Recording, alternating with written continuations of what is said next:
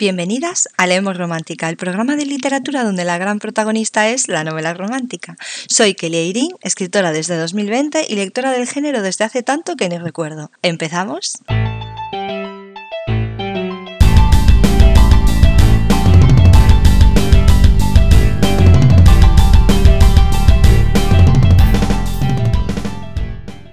Hoy tengo el placer de presentaros a Tessa Cooper, que yo la conocí en el campamento virtual para escritores que organizó Erika. Y la verdad es que es una de las escritoras, hay otras también, pero es una de las que eran en ese grupo eran más veteranas y yo, que era novata total, me ayudaron muchísimo en todo lo que necesitaba, siempre estaban ahí. Y para mí es un placer tenerte hoy aquí y que nos hables de tu nuevo libro. Bueno, es una historia muy cortita y bueno, que a mí me ha gustado mucho y bueno, vamos a hablar de ella, pero primero quería hacerte así unas preguntitas así de en general de cómo eres como escritora y tal. Después, si te parece, entramos más en el cambio que hubo de, de, autopublicar a publicar con editorial, que nos cuentes un poquito y después hablamos de la novela. Hola, antes de nada. Bueno, eso.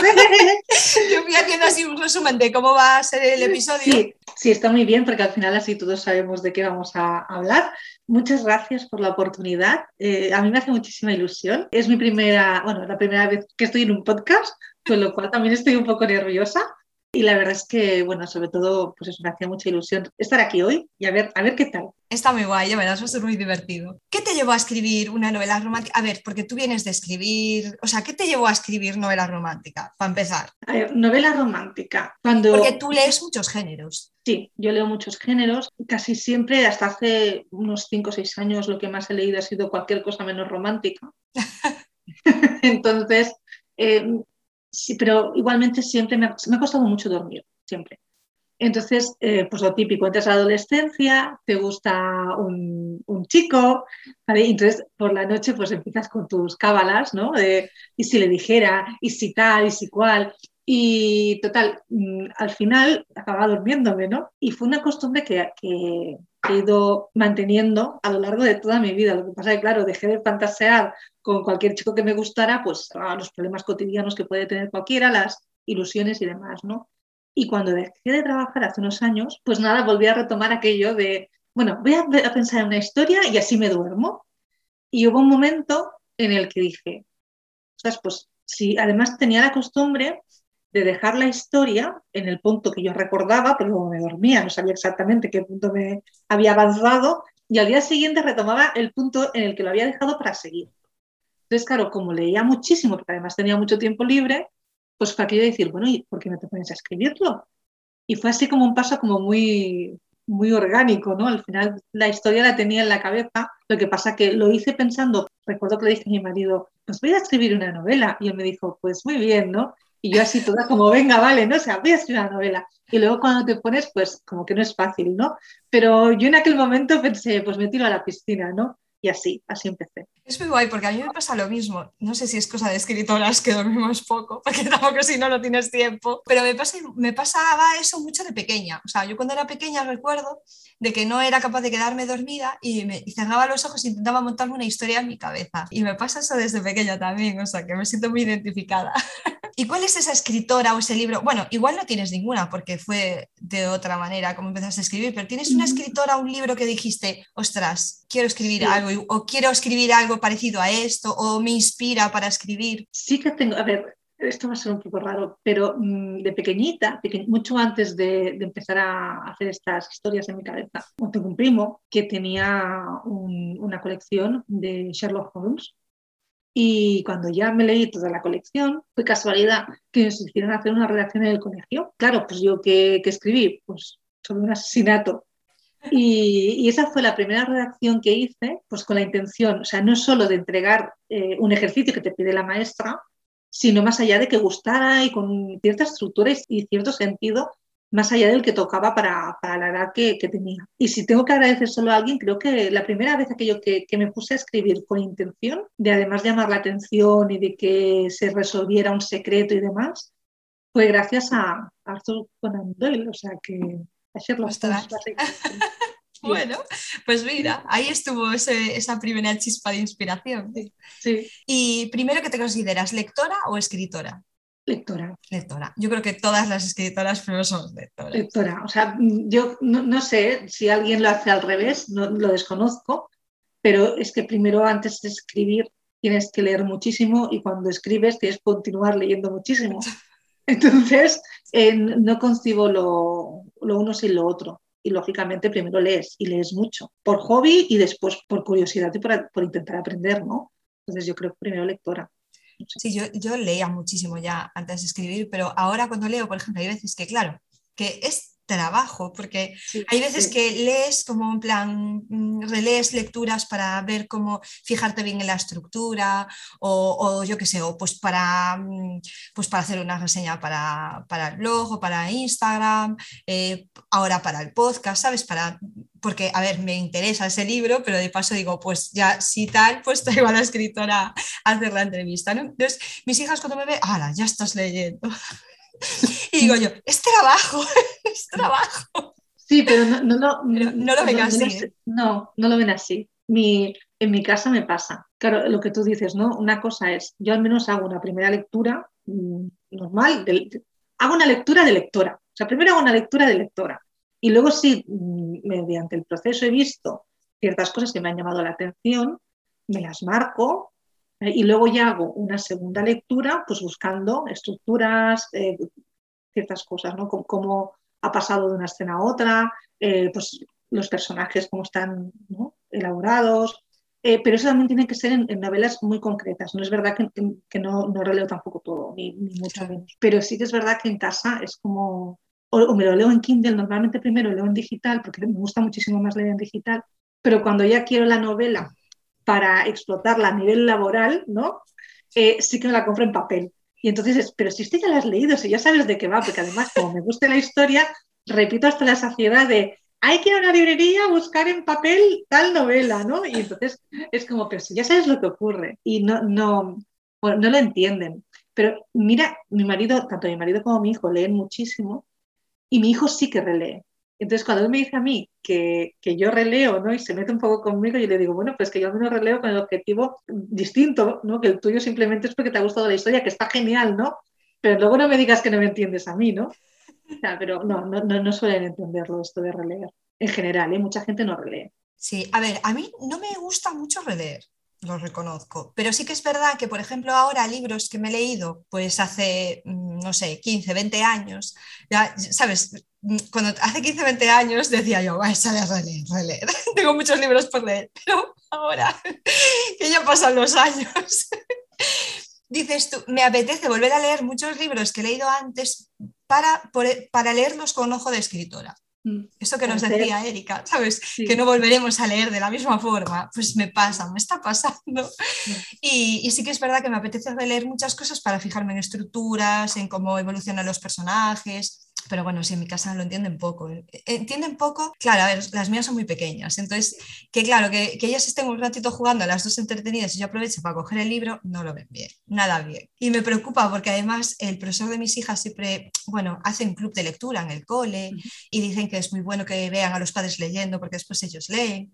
Digo yo, pero a las mías les va a pasar lo contrario, estoy súper preocupada, digo yo en plan, es que van a odiar leer porque me ven a mí todo el rato leyendo. claro, ellas lo ven como en plan, es que mamá, ¿sabes? Está con eso en vez de estar con nosotras. a ver, robas, tiempo. Sí, claro, es que no te queda otra. Claro, la lectura del rato. Bueno, pero no sé, yo al menos con, mi hijo, también es verdad que la lectura desde, desde el primer día la hemos hecho siempre juntos. bueno, también él es adoptado, entonces con lo cual tenía ya seis meses, no era un bebé, pero desde el primer día eh, hemos leído juntos. Al principio pues eran, eran pues cuentos que solo había imágenes y tú le contabas, pues mira lo que hace este osito, tal.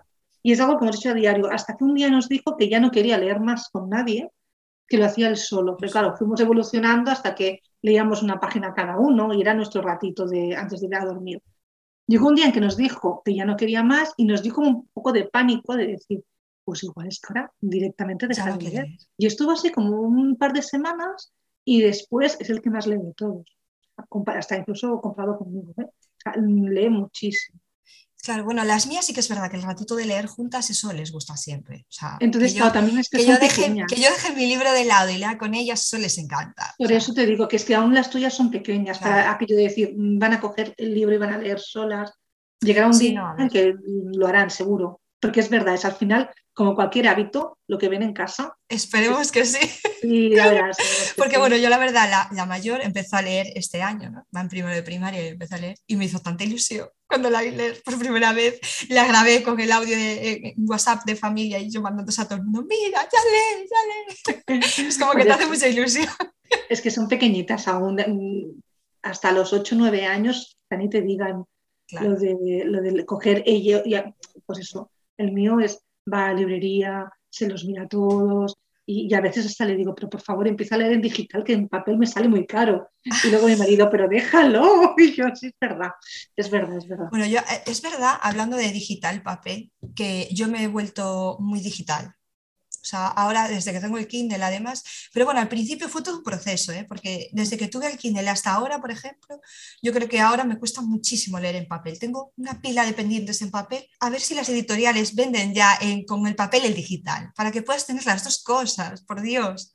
En Estados Unidos ya se hace. Es que el precio del, del Kindle en determinadas ocasiones es muy caro, ¿no? entonces dices, para, para pagar este precio, prefiero ya gastarme un poco más, aunque no pueda estar el siguiente. un Kindle, yo prefiero cogerme en papel. Coges el papel. La inconveniencia del papel es que, por eso supongo que me he pasado al lado del digital totalmente, es que, claro, te llevas el Kindle en el bolso, no te pesa, subrayas, no sé qué. bueno, y el espacio que te y el espacio, y el espacio. Y además a mí me da pena. O sea, yo es que, bueno, igual soy un poco rara para esto, pero cuando nosotros vivíamos en un, en un piso, hace unos años y entonces hicimos mudanza. Y lo que me dio más pena fue la cantidad de cajas que tenía llenas de libros que, claro, la gran mayoría no los iba a volver a leer en la vida.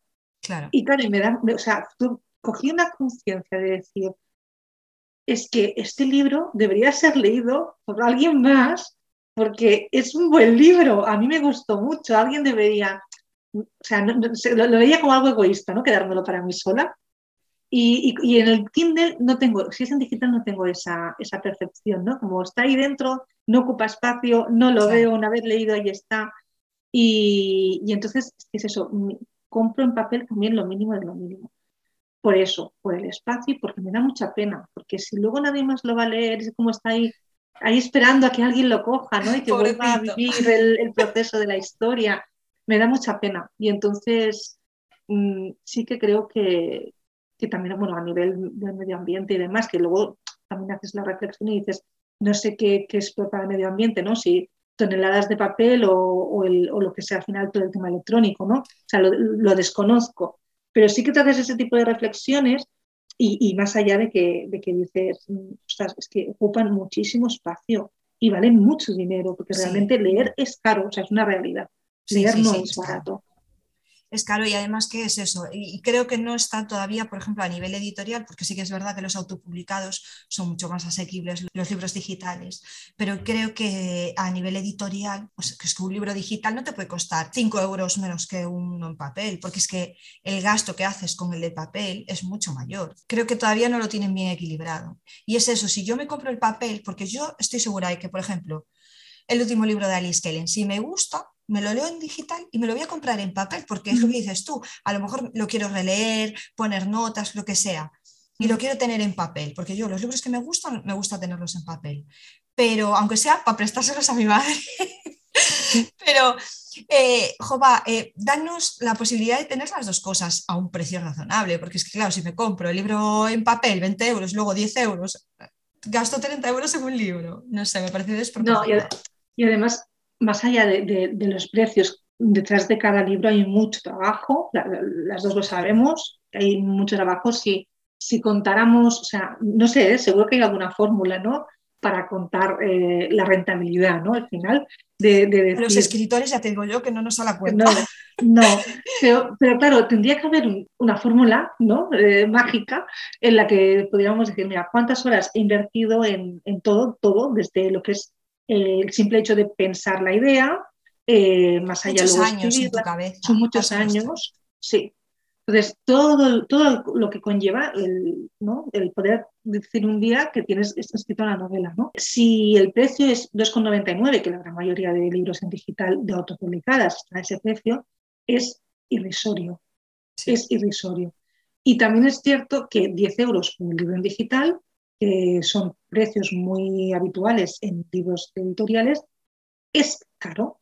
Entonces yo creo que tendríamos que llegar y pedir por pedir eh, a una media, tanto por un lado como por otro. Lógicamente aquí la industria editorial pues eh, hará lo que considere, pero que sí que es verdad que como autopublicada deberíamos de subir un eh, poquito. Deberíamos, sí, de valorar más nuestro trabajo. Sí, sí, porque una cosa es hacer una oferta, una promoción en un momento dado, que lógicamente pues, para eso existen, ¿no? O sea, y otra cosa es mantener el precio bajo, porque al final em, creo que las lectoras eh, se acostumbran, ¿no? Entonces al final, ¿qué acaban haciendo?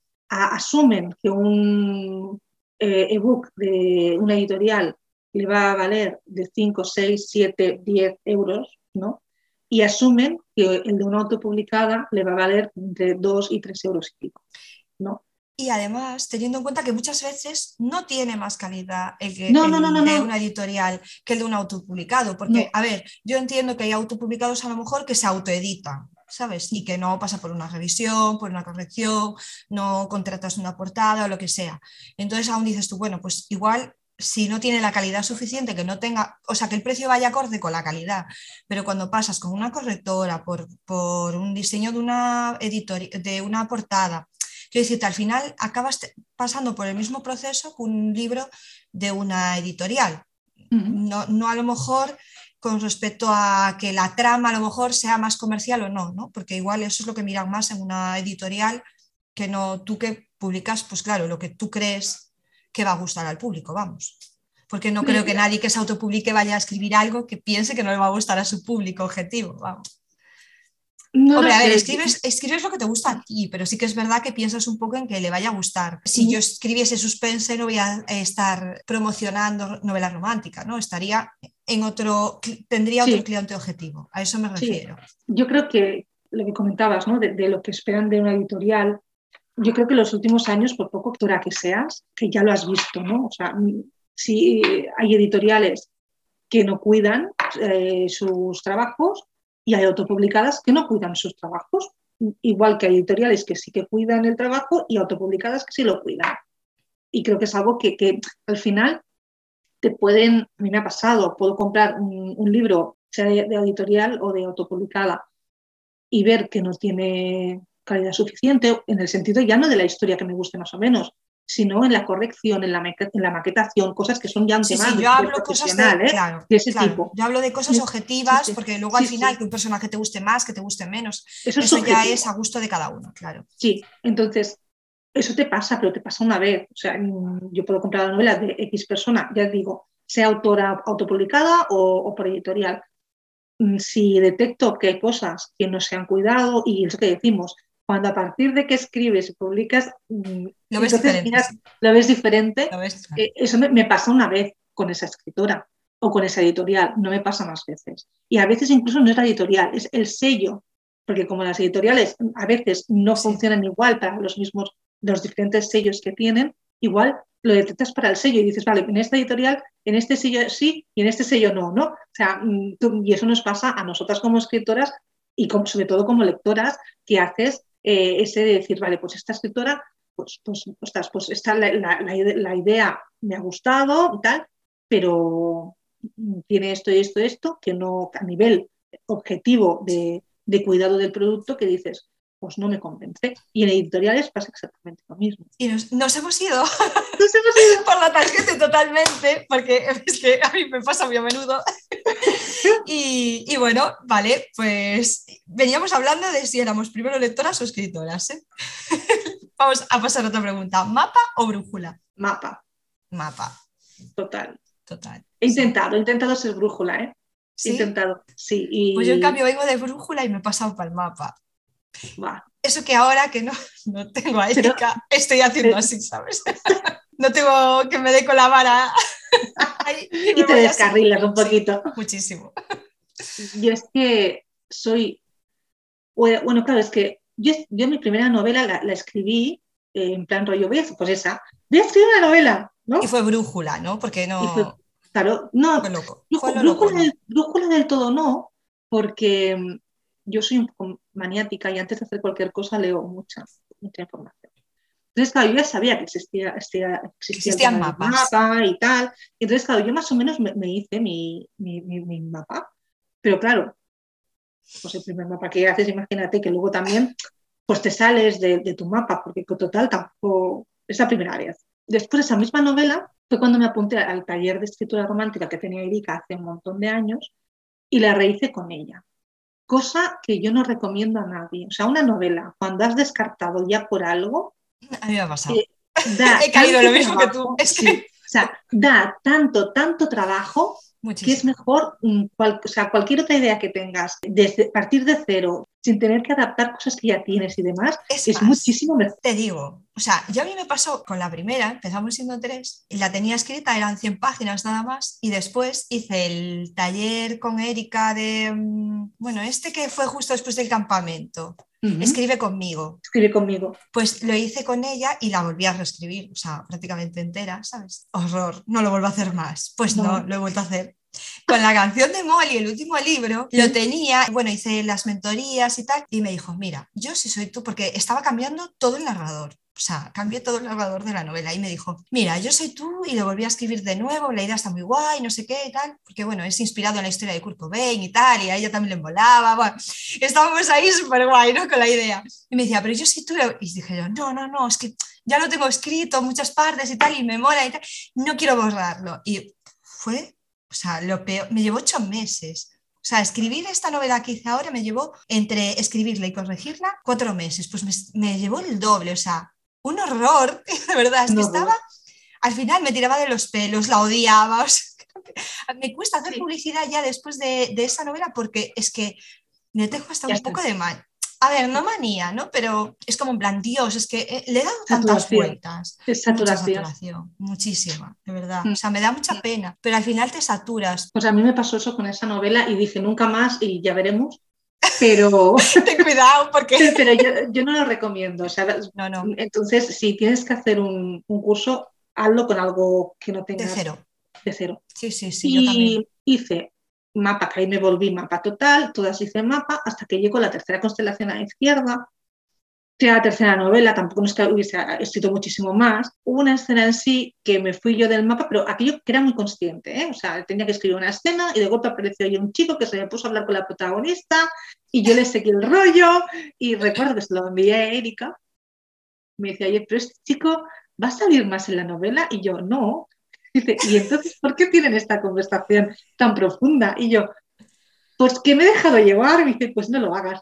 Porque claro, si no va a salir más en toda la novela, en la conversación profunda, porque no es, no es alguien que, que, no sé, ¿sabes? Cuatro palabras, no es una, Cuando te dices eso, Erika, entonces tienes que mirar el mapa y decir, a ver, ¿con quién coño tiene ahora la conversación profunda? A ver.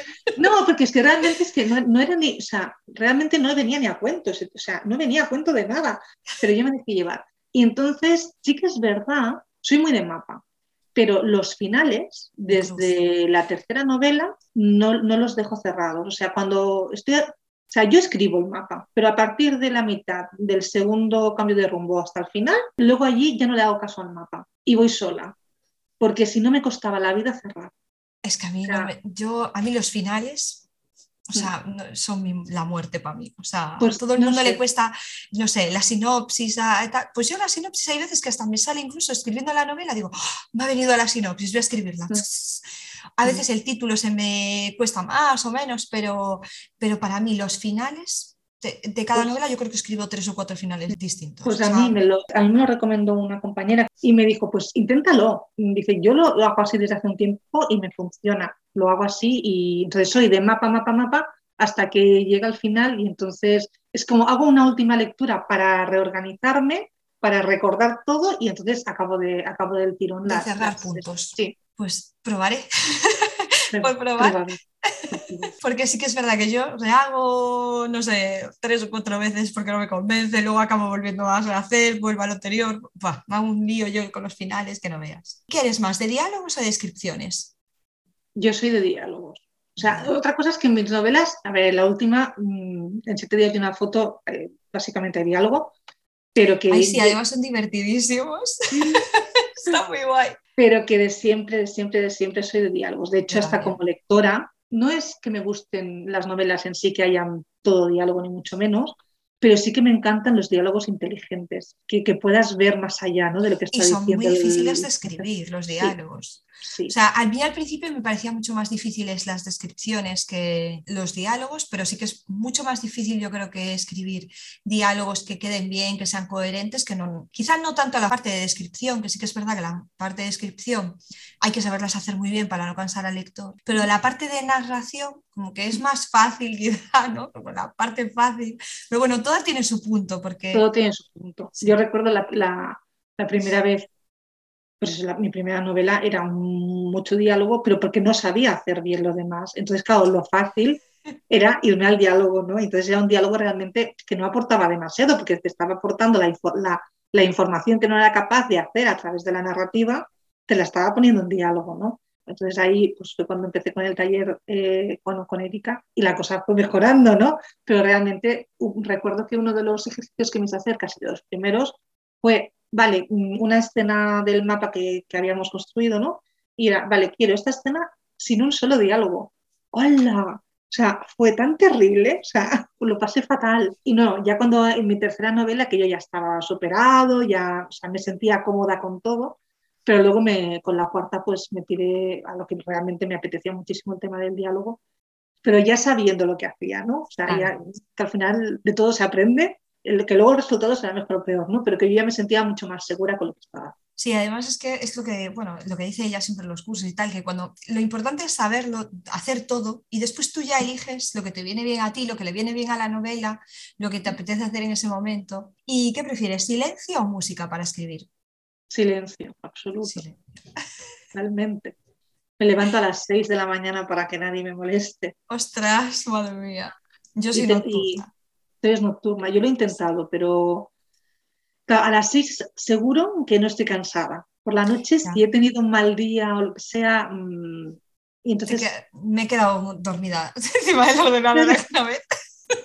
Entonces, eh, como lo seguro es levantarte pronto, bueno, yo. Y, y, de hecho ya de pequeñita, siempre cuando tenía exámenes, ya me levantaba a las 4 para estudiar o así, prefería irme a dormir pronto y levantarme a las 4 para estudiar. Entonces, pues sigo con lo mismo. A las 4 para escribir aún no me he levantado. A las 5 sí. A las 5 sí, pero a las 4 no. Yo lo malo es que pienso, Dios, es que si me levanto a las 5 de la mañana para escribir, luego voy a estar muy cansada el resto del mm. día. Entonces es como, aparte que yo, yo soy nocturna, ¿eh? para todo, para estudiar también era nocturna total. Sí que es verdad que ahora no necesito tanto silencio, necesito más silencio para corregir. Para corregir sí que me cuesta mucho, es que corregir... Es más pesado. Es que, como se lee varias veces, al final llega un punto que es que ya sabes que, o sea, eres completamente consciente de que lo estás corrigiendo, pero que ya no vas a ver ciertas cosas, ¿no? Y es como, tienes que ir muy lenta, tal, entonces para darte cuenta de las cosas, aún así se te pasan, es lo más tedioso de todo, para mí. La, primera vez que lo lees, o sea, eh, me, me está pasando algo con esta novela, la primera vez que lo leo digo, está bien, está de puta madre. La segunda vez que lo leo es como, bueno, La tercera vez que lo leo es como, una mierda, no me gusta. la, cuarta ya, en plan, ¡ah! te odio. sí, pero bueno. A ver, es un proceso que hay que hacer. No, y además nos pasa, yo creo que nos pasa a la mayoría, porque yo recuerdo que con siete días de una foto eh, a una amiga le dije, es que la porquería que estoy escribiendo es que de verdad, es que yo esto no sé, no sé, no sé por qué he escrito esto, no tengo ni idea. Y, realmente después, ahora ya es que la acabé, hará un año ya que acabé la novela. Ahora que, la, tuve que, leer de nuevo para las promociones y demás, ¿no? para su publicación, dices, ostras, pues está bien, está divertida, ¿no? pero claro, es, síntoma este del impostor, ¿no? Final que es, como, pero esto, esto, ¿quién se lo va a leer? Esto no, esto.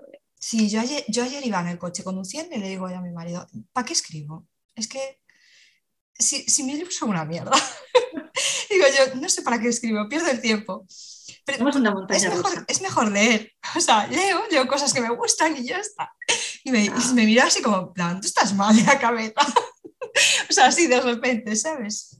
Pero sí, sí que es muy montaña rusa todo esto porque Es que es eso, eh, depende en qué momento del proceso estás, estás aquí arriba o estás aquí abajo. Luego sale la novela y te pone, te dicen, ah, me encantó, me lo pasé genial con tu novela, y es en plan, sí, subes otra vez.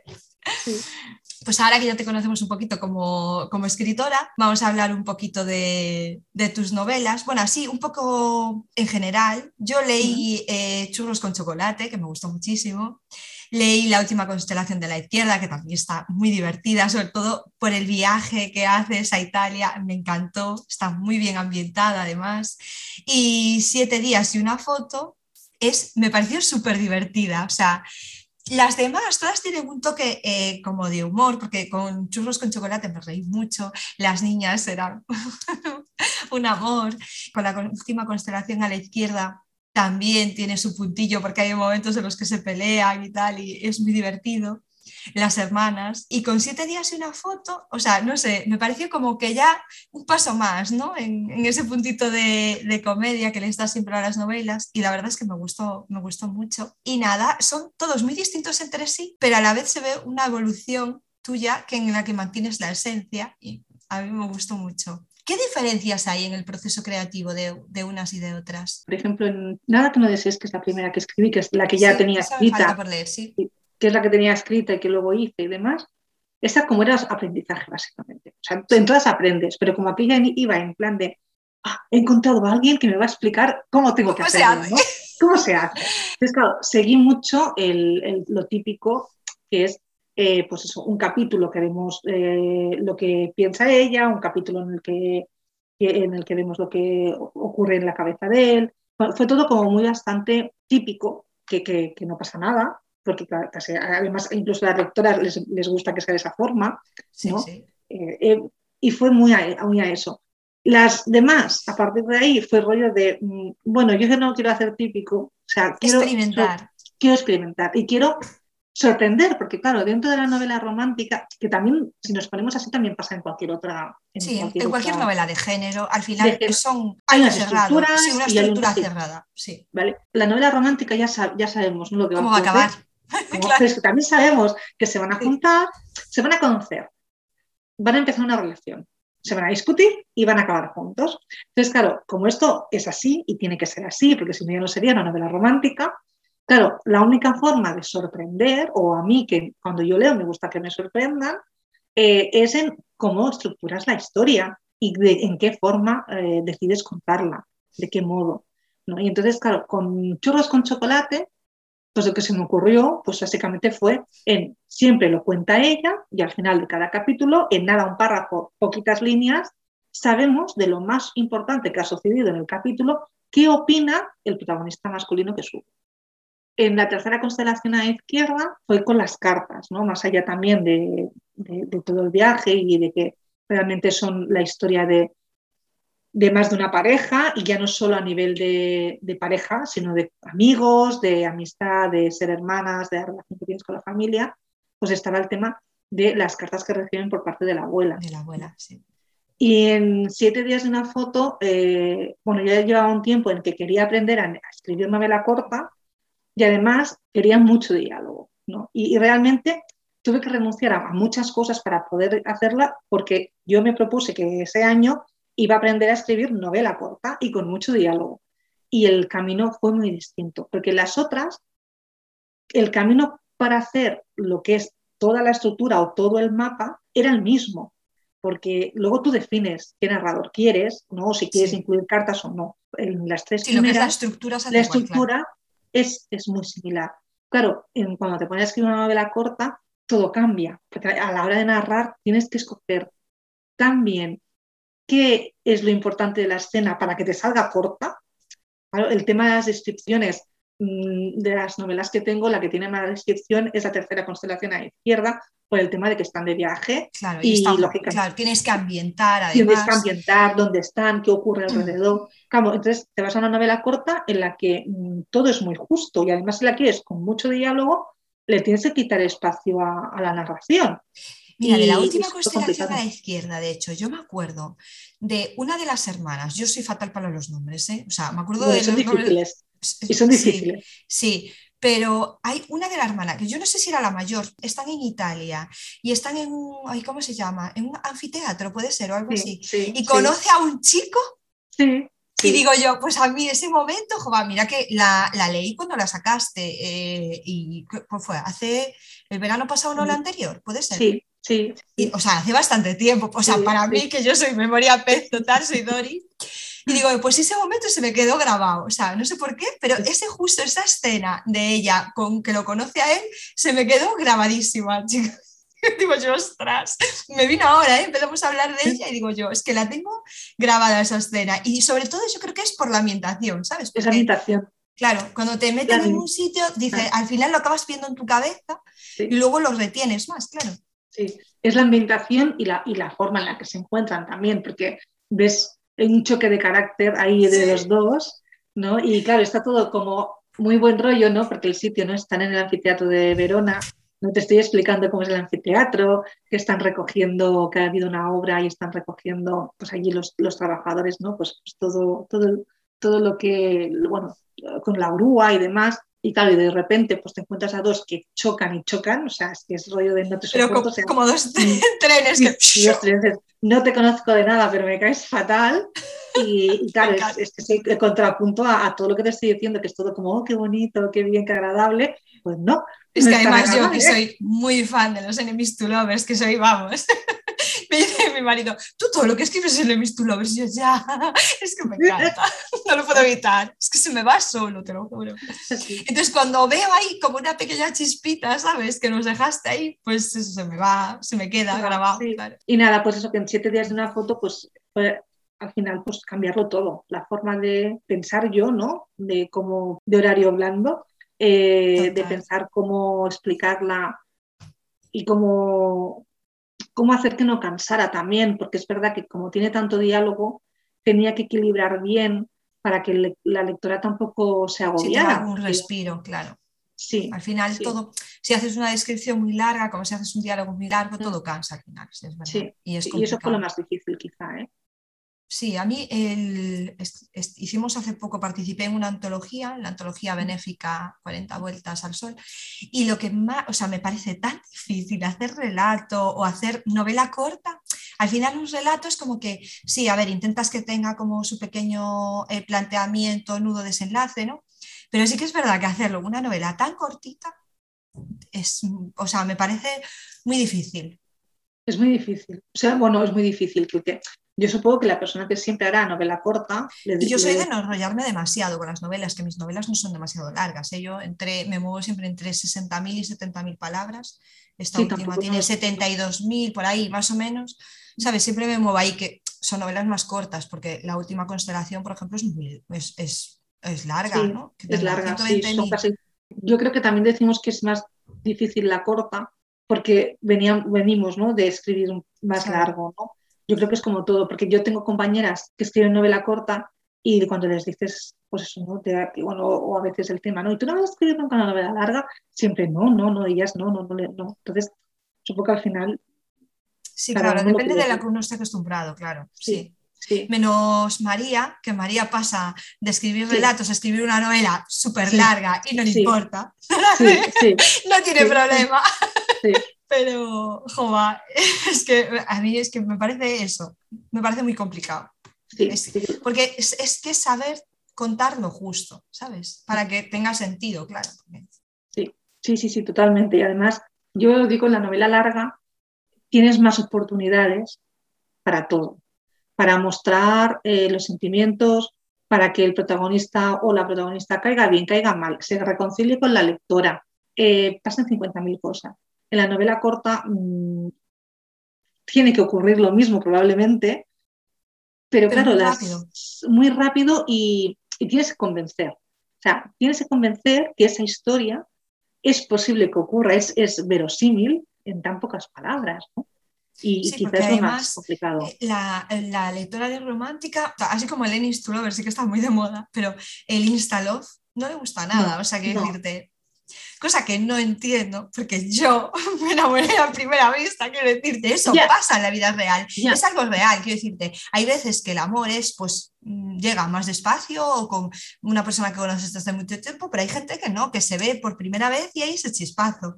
Y además pasa, todo el mundo conoce a alguien que le ha ocurrido así, que se ha enamorado tal cual. ¿Y cuántas personas realmente conoces que hayan sido completamente enemigos a morirse y lo hayan acabado juntos? A mí que me perdonen, pero a no ser Normalmente el mundo no funciona así. El mundo no funciona así.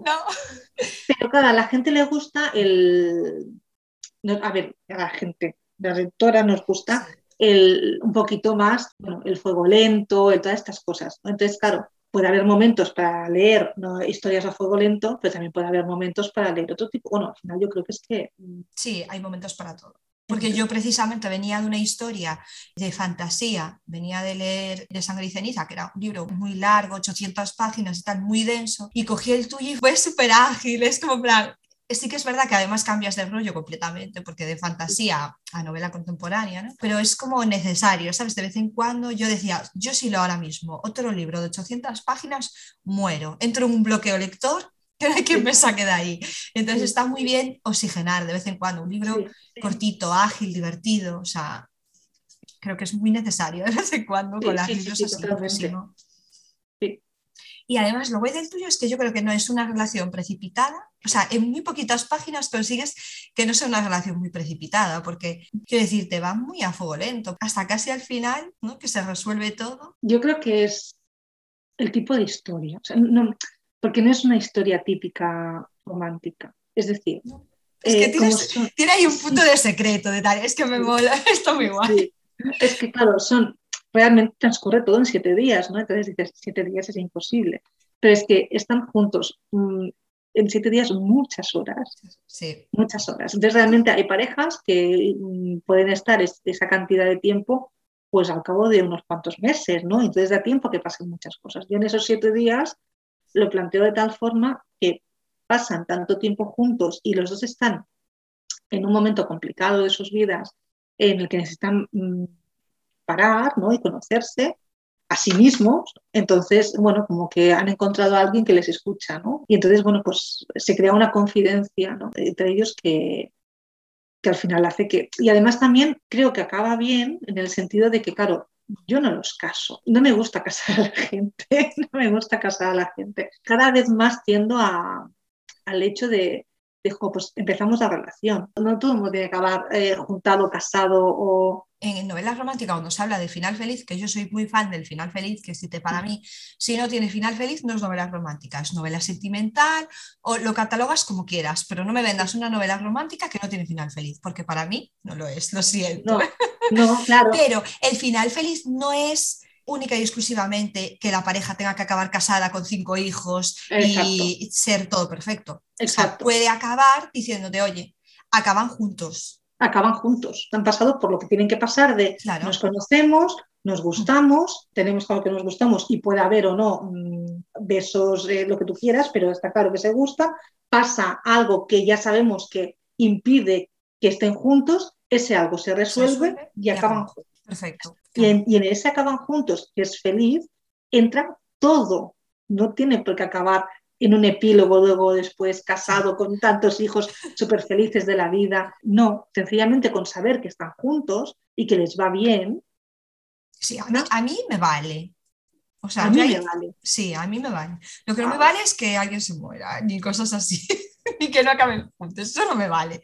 Eso ya, si quieres, novela sentimental. Vale, perfecto. Pero, ¿cuál es el que más te ha costado escribir de todos? Te voy a decir esta, te de una foto. Porque tuviste que meter tijera mucho, seguro. Porque tuve que, o sea, mm, sufrí un, un, bache enorme antes de ponerme a escribir. Porque claro, yo me hice mi supermapa y empecé a meter, bueno, los personajes lo mismo, los que son, pero subtramas y subtramas y muchas cosas. Y tuve que, que claro, si quería que, o sea, ese planteamiento me hubiese servido perfectamente para una novela larga, pero lo que intentaba hacer era una novela corta. Entonces tuve que renunciar a explicar ciertas cosas y ahí tuve un bache de decir, ostras, pero si a que es una de las amigas, la protagonista, le podría pasar tal y cual. Y a los amigos del, del protagonista le, les Es podría que- pasar también no sé qué. Claro, es que ahí dejas unos personajes que, claro, a ver, yo entiendo que te tienes que centrar en la, en la pareja, porque tal, pero bueno, ahí tienes mm, para hacer otras novelas cortas, aunque sea, Sí, sí. sí, para claro. seguir experimentando con la novela corta, yo te lo dejo caer, o sea, tienes Sí, ahí no, a- están, están, por lo menos a las dos chicas Sí, sí, están, que están. tienes ahí pa- para hacer un par de novelitas cortas más, mujer. Sí, pero claro, yo cuando, cuando me la planteé, me planteé pues hacer una. Y entonces, Claro. claro, cuando haces esto, tuve que renunciar a cosas que, que en la novela larga era como, pero si lo tengo Te todo, salen ¿no? Y- sola, y- claro. Sí, y, ese lo, y eso lo pasé mal. Y luego, claro, evidentemente el proceso de, de aprender a escribirlo y de que las escenas realmente, hay escenas que no son más de 500 palabras, que, y que, que- que no me pasara, o incluso que no me quedara corta, porque al final llegaba un momento que decía, claro, entonces es que pongo mucha descripción, o le pongo el equilibrio entre diálogo y descripción para no hacer, hacerme pesada con el diálogo, lo que más me ha, me ha costado. Entonces, por eso digo que esta, pero bueno, si el año que viene me da por escribir teatro, pues igual te diré que teatro, pero, Claro. pero ahora mismo creo que, que con diferencia esta.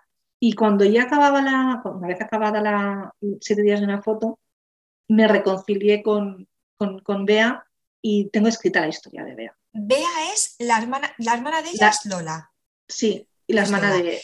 Es la hermana de cuñada, la que tiene el, el- el hostal. Sí, Es que yo soy Sí. fatal con los nombres. Luego me acuerdo de todo, pero con los nombres me lío. Pues eh, así es que esa tiene historia ahí. Se ve claramente. Y Lola con el otro chico también ahí tiene, tienes que sacar algo, por favor. sí, sí. Pero, pero bueno, lo pasé muy mal. No, que es novela corta y no puedes explicar tantas cosas. Y aún así, explico un montón de cosas, porque hay varias Sí. subtramas. La verdad es que sí, sí, sí, es que yo flipé porque me parecía eso, que aun siendo una novela corta, pues ves muchas cosas de los demás personajes, sabes que te dicen, ay, sí que es verdad que te dejan con ese cosita de decir, "Ah, pues a ver si en algún momento escribe algo de ellos, ¿no? Vale, ahora vamos a centrarnos un poquito más en siete días y una foto. ¿Y el título? ¿Cómo surgió la idea del título? Sí Bueno, que es verdad que tiene mucha relación con, el- con la novela. Sí. A ver, esta historia se me ocurrió hace muchos años. Era completamente diferente y la, o sea, me- ni, empecé a escribirla. O sea, tuve una idea que era sencillamente de una chica que se iba de, despe- de despedida de, de soltera a Ibiza y conocía a un chico que estaba de despedida de soltero en Ibiza. Y bueno, pues lo que hubiese pasado en una, en una novela muy, muy topicazo, ¿no? Pues nada, pues eh, se conocen y tal y luego resulta pues que que uno de los dos pues, pues tiene pareja, ¿no? Y coinciden luego en cualquier ciudad, Barcelona, Madrid, la que queramos, y nada, y no me acabo de convencer, la vi muy, pues eso, muy topicazo, y, y- y guardé la idea y pensé, pues algún día se te ocurrirá alguna cosa. Entonces, Ostras, pues la una- vuelta que le diste, Sí, ¡jova! sí, escuché una canción en la, en la radio y entonces vi a Z. O sea, escuché una canción y vi a Z.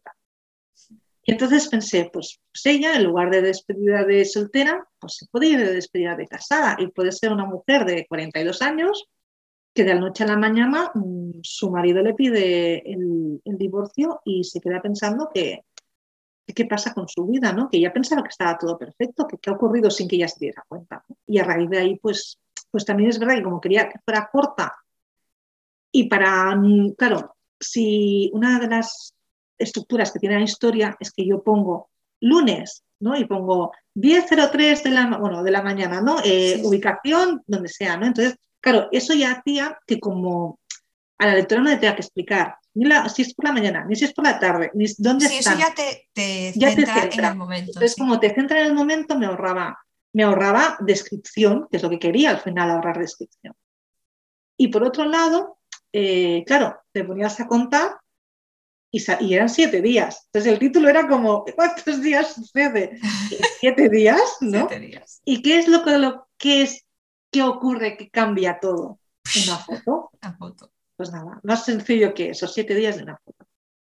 Que luego hay que leerla para saber exactamente Sí, qué, ¿no? sí, claro, pero está muy guay eso, porque Pero sí, sí que es verdad que, bueno, lo de siete días lo podéis intuir ya al principio, sí. porque ya ves que es, va siendo uno, o sea, vas poniendo los días y tal, pero después lo de una foto es como, plan, ¡wala! Mira dónde era, ¿sabes? Cuando llegas al final es en plan, mira dónde era. O sea que tenéis que leerlo para saber de dónde era. Sí, porque, porque nada es lo que uno cree. Nada. Sí, sí. cuando digo nada es nada. Cualquier Es nada. subtrama no es lo que no es. ¿Te esperabas alguna subtrama lo que sucedió después? La resolución de Charo, por ejemplo. O la. No, me dejó flipando. Me es esperaba otra cosa. Sí, sí. La de, por ejemplo, la, la de Bea, yo pensé que iba a volver con él. Lo cortamos, no te preocupes, lo cortamos. No, no pasa nada, no pasa nada, porque si, si las primeras páginas que se pueden leer en el, en el fragmento de Amazon eh, se llega se llegan hasta el avión en el que ella explica. O sea, que no Ah, vale, vale, pero si no, no pasa nada, ¿eh? que lo cortamos. Pero yo pensé que, que, que volvía con el chico, fíjate. O sea, no sé, me lo hice yo así de cabeza. Bueno, porque es romántica, todo el mundo acaba junto. La de Lola también me sorprendió. Es que, claro, estoy pensando, no sé, me, imaginé que iba a ser de otra manera. Dejémoslo ahí, que Bea y Lola me imaginé que iba a ser todo de otra manera. Está bien, porque dejaba mucho la puerta abierta, yo creo. O sea, a ti te deja como escritora, como que tiene un final, o sea, está todo perfectamente cerrado, pero si quisieras, como es lo que dices tú, acaba todo bien, te ves con opciones para poder hacer, incluso aunque fuese con los mismos personajes y usando los mismos secundarios, ¿sabes? Te podría perfectamente para seguir escribiendo sobre ellos. Sí, Eso está sí, muy sí, la bien. verdad es que no, no lo hice queriendo, pero salió así y está bien. Te da muchas opciones, o sea, Da- sí, sí, sí, sí. cierra, pero deja opciones abiertas, que eso está, Sí. está bien. ¿Qué fue lo más complicado de esta novela? Bueno, lo- es un poco lo que te comentaba antes, de, renunciar, renunciar a ciertas partes y luego sobre todo el equilibrio entre el, entre la- el diálogo y, y la parte narrada, para, para no cansar. ¿Y qué personaje te robó el corazón? Aunque no se puede, claro, todos los personajes los queremos. Como escritora cuesta mucho elegir esto, lo sé. Siempre hay uno, eh, igual eh, no puedes elegir entre todas las novelas, pero en la novela siempre hay uno que te toca un poquito más. De todas, de todas, no solo de No, esta. no, de, de siete días y, Y una foto. Pues mira, yo te voy a decir a Charo, por su historia, por todo lo que no puedo de contar, porque si no hago spoilers. Dios, es que es muy complicado. O sea, a mí lo que más me está costando a mí de este podcast es estar contigo, haberla leído, que tú la hayas escrito, que sepamos perfectamente todo y cosas que mm, hay que No, callarse. no, sí. A mí lo, lo que, la, la- la que más me llegó fue porque además, dentro de la locura, porque es un poco locura la historia en sí, ¿no? O sea, básicamente la historia es de un pueblo que tiene tres mandamientos, que un vecino incumple uno, hace que acabe nuestra protagonista, que es Nora, en Ibiza de despedida de casada, ¿no? Entonces, todo es una locura porque el pueblo, el pueblo pretende Sí, claro. sí, ese vecino que, que se ha des- ya, ya no está empadronado y se ha ido, ¿no? Entonces es todo como muy loco, ¿no? Charo, que además de ser la madre de, del habitante que se ha ido, que es el ex marido de Nora, eh, también es la alcaldesa del pueblo y, y tiene también su parte de, de historia, ¿no? Hay una subtrama con ella. Y aún teniendo el pollo que tiene la mujer, porque tiene un pollo, se preocupa realmente por los demás, con su locura y sus cosas de, de vivir entre naranjos, que están allí, por aquella parte de allí están un poco taradillos, pero realmente se preocupa por todos, ¿no? Sí, sí, es que Entonces se- me da, me da esa, o sea, no sé, y la, la- su parte que es como, pues eso, vivir ocultando ciertas cosas, ¿no? Y yo me quedé tener como una, una segunda, Vida. una vida paralela. Y, Sí. y el señor este mayor, Aurelio, don me Aurelio. encanta. Me encantó. Sí, yo creo que fueron mis dos favoritos, fíjate. Quitando los protagonistas, que sí que es Sí. verdad que los conoces más y tal, pues que ya como que los protagonistas es como que ya estás predispuesto a quererlos, ¿no? A conocerlos más y sí. tal.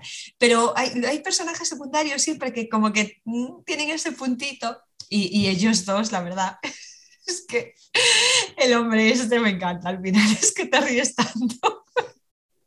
Es genial. Es, es- es todo, es todo un personaje realmente. Además es ese, es ese, es ese toque de humor y locura de- del pueblo, ¿no? Sí, sí, Él no, lo representa muy bien. Para mí, don Aurelio es la, la esencia del pueblo. O sea, él tiene Sí, sus motivos para actuar así. O sea, visto desde fuera, es como, a ver, o sea, esta gente, ¿dónde ha salido? No, don Aurelio es un personaje importante en la segunda, en la segunda historia. En la segunda. Ah, o sea que vuelve a salir, qué bien. Vale, vale. Sí, sí, sí, porque realmente este hombre es único. Sí, sí, tenías que darle un, un puntito más de protagonismo en la siguiente, porque... Sí. ¿Cuál es la escena que más te costó escribir y la que menos te gustó escribir? La que más me costó fue la de la piscina, cuando... La de borrar, volver a escribir, borrar, volver a escribir. Sí, o sea, no, de hecho la escribí eh, primero cuando en la piscina, cuando está, está solo Z hablando él, está casi todo prácticamente narrado, está él solo tras... Ha habido un momento en el que parece que hay algo entre, él, entre Nora y él, y él se pone muy nervioso y entonces como que se va a la piscina para intentar calmarse y tiene un momento como de enajenación eh, transitoria de yo me piro de aquí porque si no la acabaré liando y yo no quiero liarla, ¿no? Y esa escena... Al principio, sí, es que claro, no, sí. Claro, no entiendes por qué el chaval se pone así. Exacto. Nadie entiende Pero luego nada, lo entiendes todo, claro. Luego lo entiendes todo. Y eso en, en un inicio era una escena con diálogo como las demás y era un diálogo que mantenía con Pablo, pero no, no la acababa de ver. Y entonces la hice en diálogo unas cuantas veces y al final acabé haciéndolo prácticamente todo narrado. Al final es la forma también de ver qué estaba opinando. Más allá del diálogo, nos aporta mucha información. También va muy bien para conocer al personaje, porque muchas veces, como las personas. Habla, sí. y, decimos, y decimos unas cosas y hacemos otras, ¿no? Entonces, eso también es muy útil para conocer a la gente, ¿no? ¿Qué dicen y qué hacen? Pero en esa escena, que, claro, es que cómo entendía si no ese momento de yo me piro, me da igual que, que pase lo que pase en el exterior, que yo aquí no me quedo, ¿no? Entonces, eh, es verdad que lo más sencillo era la narración, aunque me costó, me costó mucho. Y la que menos me gustó escribir, el epílogo, pero no por el epílogo en concreto, es que esto que odio de todo, o sea, de siempre lo que menos me gusta escribir. Yo, yo no haría epílogos y los hago porque la gente sé, sé que, que las lectoras si no me, me, dirían que entiendo, Sería una crítica de Amazon. Está muy bien, pero le falta el epílogo. sí, no, y yo, yo lo entiendo. una ¿eh? obligación. Sí, que yo entiendo que A mí me gusta más el epílogo que no el prólogo. A mí estar obligada a escribir un prólogo, o sea, me gusta como sorprender en plan ya con entrar ya ¿sabes? Como una escena sorprendente. Y a mí el prólogo no siempre me gusta tener prólogo. No, es que el prólogo al final... Es que tendría que ser algo optativo. El prólogo y el epílogo, claro, es algo que tú escribes si esa novela lo necesita. Lo necesita. Pero escribirlo forzosamente para que el lector se quede a gusto si a la novela no le queda bien. Y además los prólogos es para ubicar, es decir, porque ha pasado antes. Claro. Ha habido un acontecimiento previo al inicio de la historia que es necesario que tú conozcas para poder entender qué es lo que sucede. ¿vale? Pues Quitando, no ha pasado nada. Si no ha pasado nada. Y el epílogo al final es que nos hemos ido como lectoras acostumbrando a que hayan epílogos que nos mm, expliquen qué ha ocurrido con las vidas de, estos personajes, más allá de un tiempo, y estamos. que si ahora no lo haces, eh, pues parece, que, parece que le falta algo a la novela. Le falta algo. Y realmente mm, no todas las historias tienen más allá. Claro, a mí ahora, por ejemplo, en, siete días de una foto, mi epílogo casi ya te está diciendo que va a haber una segunda parte. Claro. Lo utilizo más por ahí, porque realmente... Yo también hago eso. ¿eh? Porque si, por ejemplo, en en, me pasó, empezamos siendo tres, acabamos siendo cuatro en la serie que tengo y en esta nueva que estoy escribiendo, digo, si escribo un epílogo es que tengo que dar pie a lo que va a venir después, porque es que te sale solo ya.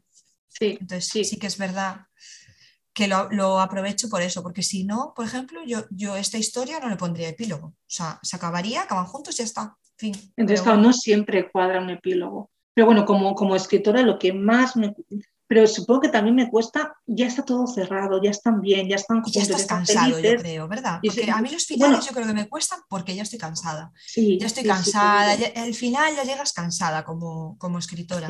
y el epílogo es como, yo a veces incluso lo escribo después de corregir, de pasar la primera corrección, es que ya llegas tan cansado y un poco saturado que a lo mejor es como plan. El epílogo yo es, yo, ya he yo a veces digo, ya he acabado la novela y voy diciéndolo a mi marido, a mis amigas, acabo la novela, a veces en Instagram o lo que sea, ¿no? Sí.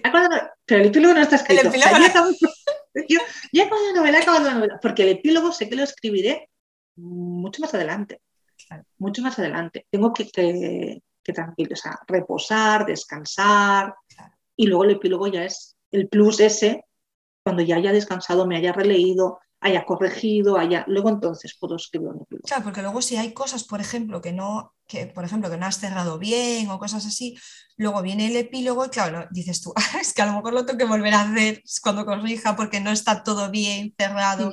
y tengo que cerrar algo, ¿no? No cerrarlo en el epílogo, me refiero a que Sí, sí. a veces no te Sí, sí. encaja con lo que luego No te encaja. Sí, sí, sí, sí. Sí, a mí los epílogos también, depende de cómo me cuadre, no me hacen mucha gracia, sobre todo como escritora. Como lectora sí que es verdad, te parece muy bonito ver lo que pasa. Sí, y, no, y, después que los pocos, bueno, muy pocos, es que yo creo que no llegan a, a cinco. En los últimos tiempos, novelas que haya leído que no tengan epílogo, es que son las nada, mm, cero. Y luego es como, pues no hay epílogo, ¿no? Entonces es como que realmente luego, eh, luego dices, pero no, si realmente no es necesario, ¿no? Pero como estás tan acostumbrada que después, y como ahora ya alguna temporada que han empezado con dos, tres epílogos que te ponen de diferentes ¡Ostras! personajes, ya es como, no, por favor. Pero claro, yo entiendo que cuando estás al otro lado y estás leyendo, lo agradeces. Bueno, también hay una diferencia de las novelas que tenías a esta, que es que las otras fueron autopublicadas y esta fue publicada con editorial. Diferencias en el proceso, ha sido muy diferente. ¿Ya tenías claro que ibas a escribir para editorial? No, o sea, fue... No, yo cuando, cuando O sea, el proceso de escritura hubiese sido igual, eh, escribiendo para editorial que sin ser para editorial. yo nunca escribo nada pensando en si gustará o no gustará. Yo me lo planteo cuando lo he acabado. Y entonces me viene la montaña rusa a la, a la bajona, que es esto, esto, quién, esto a quién se lo va a leer. Y es que acostumbradas, eh, escribo habitualmente, no les no gustará. Y bueno, pues lo típico, ¿no? Que, que hacemos un poco todas. Yo me propuse escribir novela corta y mi idea era escribir novela corta. Era aprender. No quería. O sea, no tenía Ni siquiera te intención. planteabas publicar. No, ni no, no, como no, tenía ni- autopublicada ni no, como... no, no, no. Y yo creo que gracias a eso la envié a editorial. Porque cuando, al menos yo, yo no ten- o sea, la única novela que realmente he escrito con intención de publicar ha sido la tercera constelación a la izquierda. Las otras dos las escribí sin intención de publicar. Entonces, claro, volver a escribir cuando no tienes intención de publicar es como muy liberador. Porque como nadie lo va a leer, ¿sabes? Pues no, pues la verdad es que no tiene esa presión de que pensarán o que no pensarán. Y, y el siete días de una foto era, eh, voy a aprender a escribir novela corta. Eh, no tenía intención de, de compartirla, que igual lo hubiese acabado compartiéndolo en el blog o en mi página web, en, no sé, en WhatsApp, no lo sé. Pero que como publicar no tenía intención. Cuando la acabé, la leyeron varias personas, les gustó y demás. Y entonces, como yo no tenía fechas ni nada, porque como no la iba a publicar, no es aquello de, venga, va, que la quiero publicar tal día, a ver qué día la corrijo, la tengo que acabar para tal fecha, claro, todo eso no existía. Entonces, Porque ya fue- tienes tus planes en tu cabeza. sí, y como todo aquello no estaba, pues dije, bueno, pues igual es el momento de probar. También es verdad que es una novela muy, muy corta, con muy poquitas páginas, y pensé, igual tampoco no cuaja en ninguna editorial, porque es muy cortita. Pero por otro lado, también es verdad que si luego la experiencia no me sale bien o cualquier cosa, tampoco no tenía nada pensado con esta historia. ¿no? Entonces, Claro. no, no estaba renunciando tampoco a nada en especial. Y pensé, esta es la mía. O sea, lo pruebo ahora o, o a saber si lo llegaré a, intentar, ¿no? Y nada, lo envié a, a tres editoriales. Una me contestó enseguida, que, que es HarperCollins, que es con, con quien firmé el contrato, y otra no llegó a contestarme y otra me contestó pues un mes antes de, de- de la fecha de publicación, que claro, yo aún no había dicho ni de Nada. que salía con nadie. Y como distinto, bueno, todo es distinto. Es decir, claro, como tra- el trabajo de escritora es el mismo, Es- ese no nos lo quita nadie. Sí, o sea, de- desde que se te ocurre la idea hasta que acabas de escribir, eso es exactamente igual. Exactamente no igual, yo.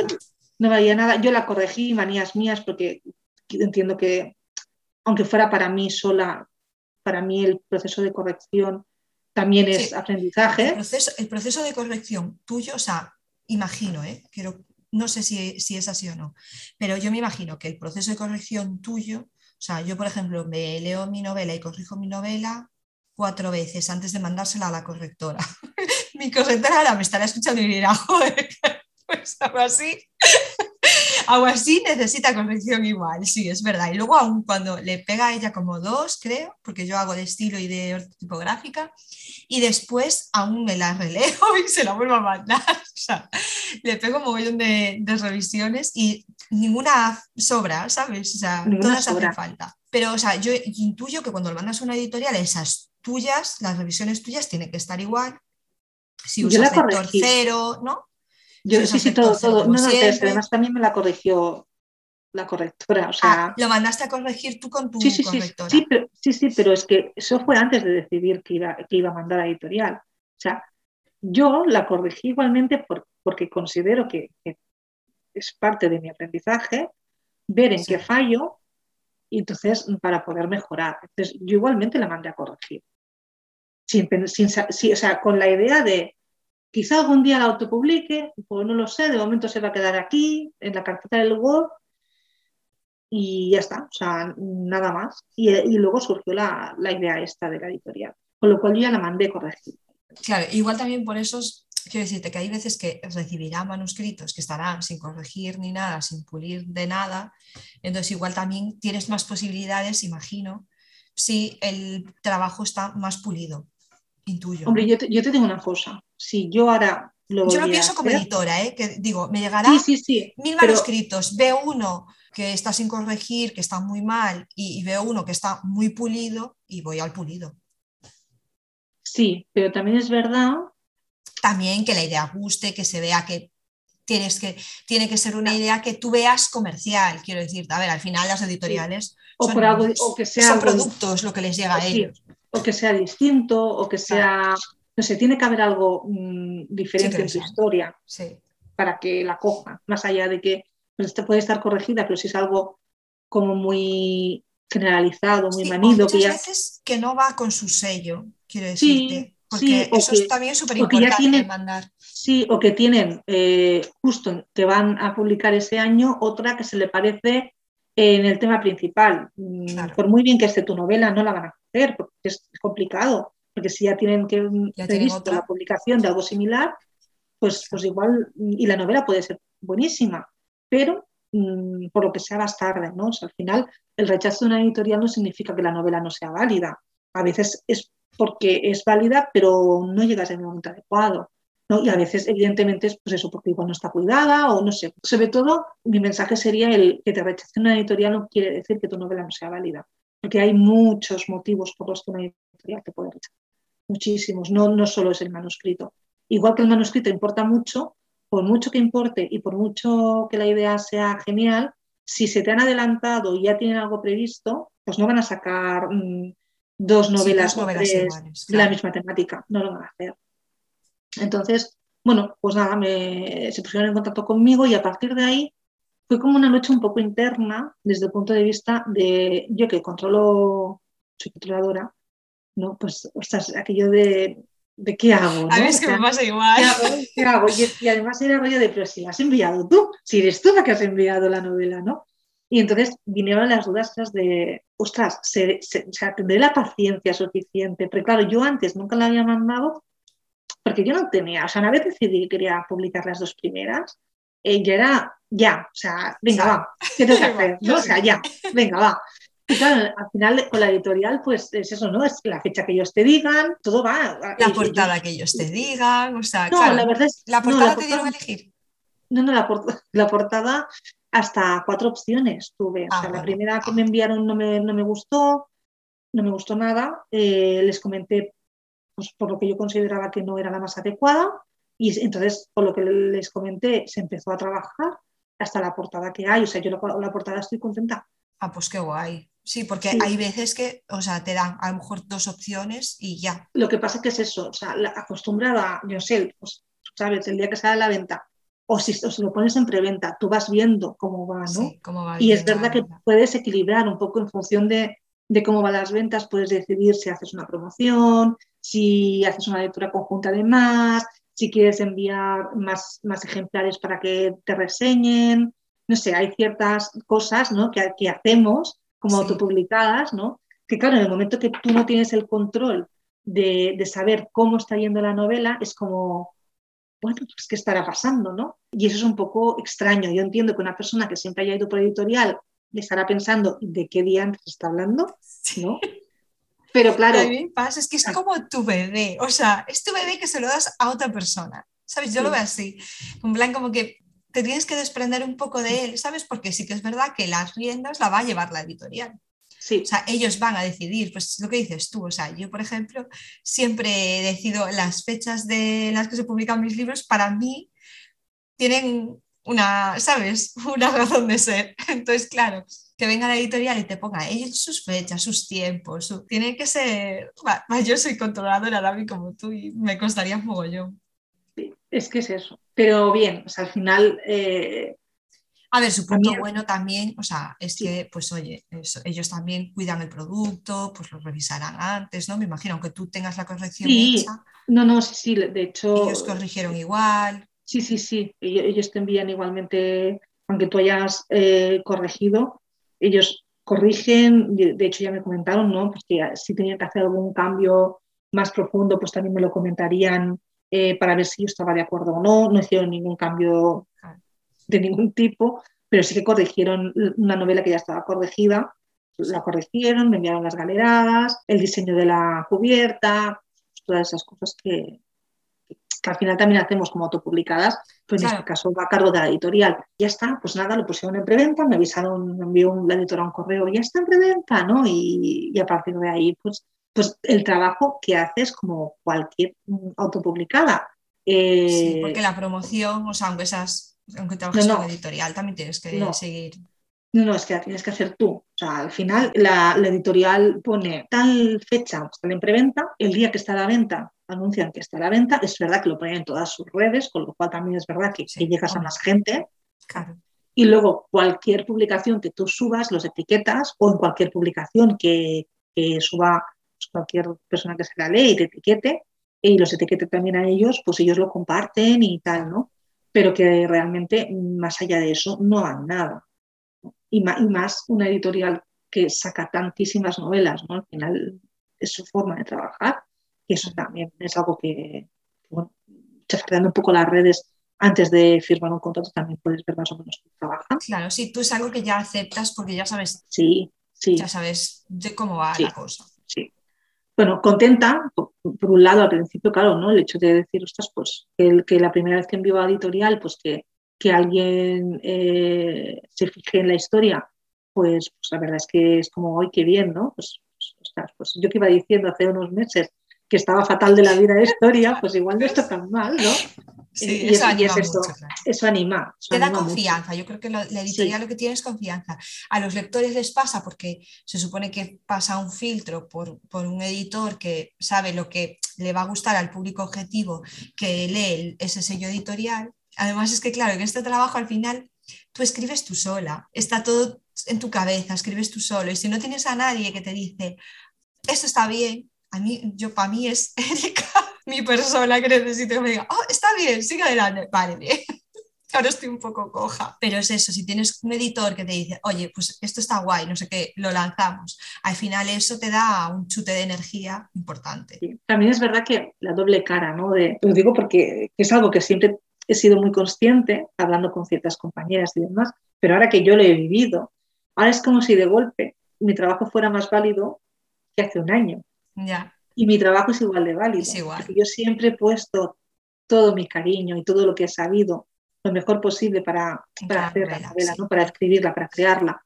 Evidentemente no es la misma la primera historia que la última, porque lógicamente hay un bagaje. claro, en ese camino has aprendido, claro, con cada novela pero que claro, entre la tercera y la cuarta, pues no hay tanta diferencia más allá del, estilo y demás, ¿no? Es como pues lo que volvíamos a decir antes, ¿no? Que a veces damos por hecho que una, una, novela de una editorial tiene que ser buena porque es editorial y una autopublicada no, y eso no es así, ¿no? Y ahora en esta historia me está pasando un poco esto, ¿no? Que hay gente que de repente mm, pues te lee por el hecho de que estás, te han sacado con editorial, ¿no? O, o, compañeras, oh, pero es buena señal, ¿no? Algo, algo bien tienes que estar haciendo, ¿no? Si te están, bueno, es que, pues, pues lo mismo de antes, supongo, ¿no? ¿Sabes? Es como un poco, y también es, no, no, quiero decir con esto que, es verdad que en Amazon hay mucha autopublicación que de verdad que, que, que estira el dinero, y eso somos todos conscientes, pero también creo que cuando tú lees el fragmento que te ofrece Amazon, tú ya, puedes, puedes detectar claro.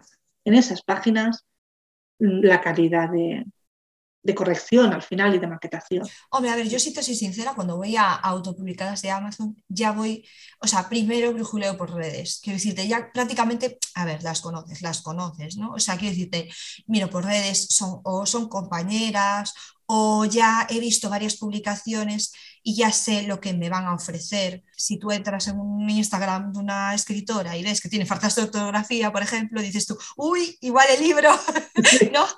¿Sabes? Por ejemplo, un ejemplo así muy, muy tonto, ¿no? Pero, pero sí que es verdad que además yo con las autopublicadas me pasa eso, que intento ya, que ahora la aplicación de Amazon, por cierto, no te deja comprar libros desde el móvil, desde la aplicación propia de Amazon. Desde el mm. Kindle sí, pero desde la aplicación no, porque me ha pasado además hace poquito. Y ya no entro directamente a Amazon y busco a ver qué hay, ¿no? Ya conozco en Instagram, veo por Instagram publicidad o libros que me interesan y digo yo, ah, este me interesa, me lo compro. Pero... No, no, yo leo fragmentos y me da igual que sea autopublicada que editorial. Yo siempre leo el fragmento. Todo es que yo no leo ni la sinopsis. Yo... Y después, en todo caso, si me ha convencido, lo compro. bueno. Otra cosa es que sea una, una autora, autora que ya conozco y que, y que, y que ya haya leído y que me haya gustado. Pero si es alguien que no tengo ni idea de quién es, por muy bien que hable todo el mundo, al final para gustos colores. Sí, sí que es verdad. Yo me leo el fragmento. Yo, por ejemplo, cuando, cuando escribo, eh, cada vez menos, pero tiro mucho de gerundios. ¿vale? Y cuando luego corrijo, estoy ahí corrigiendo gerundios y cuando luego corrigen, siguen corrigiendo gerundios. Entonces, claro, cuando yo bajo una novela, me da igual, ya te digo, editorial que estoy publicada, y empieza a ver ahí gerundios a casco porro, ya mm, no. O sea, no, porque luego es como alimentar mi propio vicio, ¿no? Claro, porque después de leer coges tú el vicio y lo escribes también, claro, claro. La editorial bien, en el sentido de que es una experiencia que, lo que decimos, si no sabes, si no lo has vivido, tampoco lo sabes, ¿no? Y entonces, bueno, pues ya lo he vivido Sí, Erika, yo no sé si fue en el curso, me escribe conmigo en el, o en el campamento, nos dijo, tenéis que probarlo todo. Eh, porque claro, concurso eh, también es otra vía diferente, ¿no? Concurso, mandar a editorial y autopublicar. Que los tres caminos que había que probarlos para saber cuál te va mejor. A ver, yo creo que los tres te dan cosas diferentes, porque el concurso también te da mucha repercusión, o sea, a la hora de que te conozcan. Claro, si ganas. Claro, si ganas. y, mientras has tenido para dar la novela casi un año, entre que la publicas, te sale la convocatoria, porque te, que te cuadre que la tengas mm, o la tengas que acabar o sí, sí, la tienes que corregir, lógicamente, también para enviarla a un premio. A ver, yo mi problema es que soy muy impaciente. Yo lo escribo, lo quiero ver publicado ya. Porque además, claro, también hay muchas editoriales, la tuya está en digital solo, ¿no? Mm, claro, hay muchas que solo publican digital.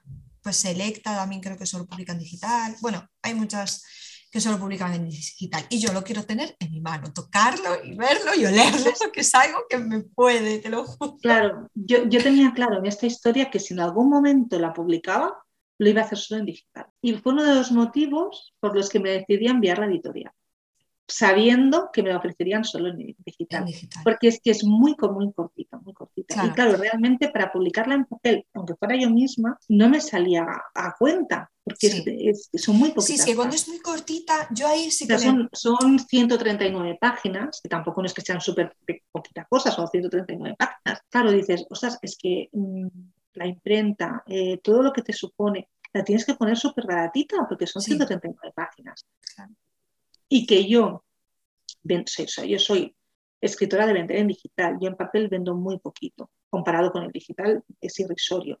y realmente es que no, o sea, hay un, un proceso de la venta en papel que a mí odio profundamente, que es hacer envíos. Entonces, yo, yo, o sea, yo, yo, puedo hacer envíos pues, a alguien que te pide, en algún, en algún momento dado puntual porque es una promoción, pero estar pendiente, pues eso de, yo es que soy muy, muy medioambiental, soy muy ecológica. Entonces, claro, todo el tema de que si el papel, el lazo, no sé qué, o sea, me parece un, gasto mm, de recursos eh, que me pone muy nerviosa, a mí, o sea, personalmente, que yo mm, no hago, o sea, yo a mi hijo le doy los regalos tal cual, o sea, no, no envolvemos, entonces, porque me parece que o sea, es un gasto por eso, de recursos brutal, que creo que nos tendríamos que mirar un poquito más estas cosas. Total, sí. Y entonces, claro, pienso que alimento lo que mm, no quiero. Y escúchame, que te voy a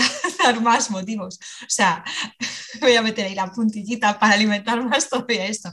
El transporte, quiere decirte, tu libro digital lo compras y no se gasta en combustible, porque al final el papel, yo creo que más gasto ambiental hay en el transporte, de que te lo tengas que coger, llevar a correos. Yo, por ejemplo, tengo que coger el coche para ir a correos.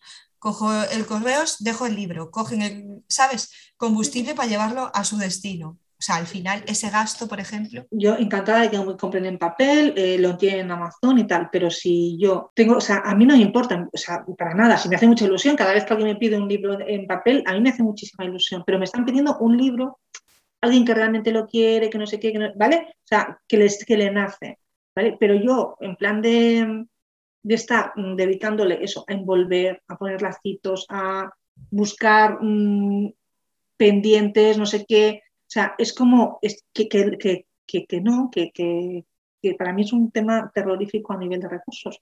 Y, me estoy volviendo muy radical en este sentido. La, la TESA de hace unos años te ponía unos papeles chupis, o sea, pero porque era lo que yo veía que, que hacían las demás, ¿no?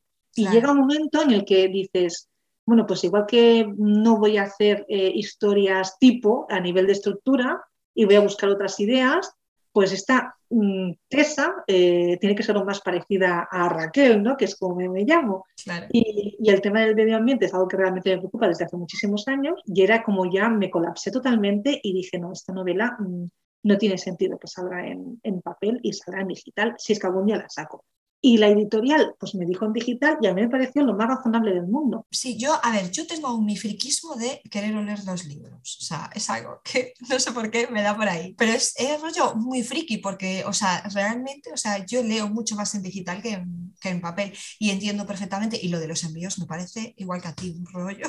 que, a ver, a mí si me piden que les envíe, pues lo que dices tú, o sea, me hace muchísima ilusión y todo esto, pero que al final es un coñazo, porque las escritoras que, que hacen envíos, que tienen ya, bueno, que avisan en sus redes de que hacen envíos y todo esto, pues imagínate, tienes uno la semana, otro, dos la semana siguiente.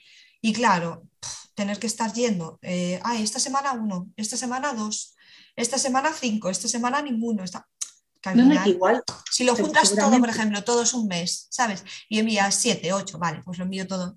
Pero andar a cuenta gotas No, y seguramente si tú promocionas el papel en tus redes, seguramente venderás bastante papel y, sí que tiene razón de ser, ¿no? O sea, si tú vas para hacer un envío grande, pues está súper bien, ¿no? No sé, cada uno al final sabe lo que, lo que más eh, consumen sus lectoras, ¿no? Y mis lectoras consumen prácticamente todo en digital.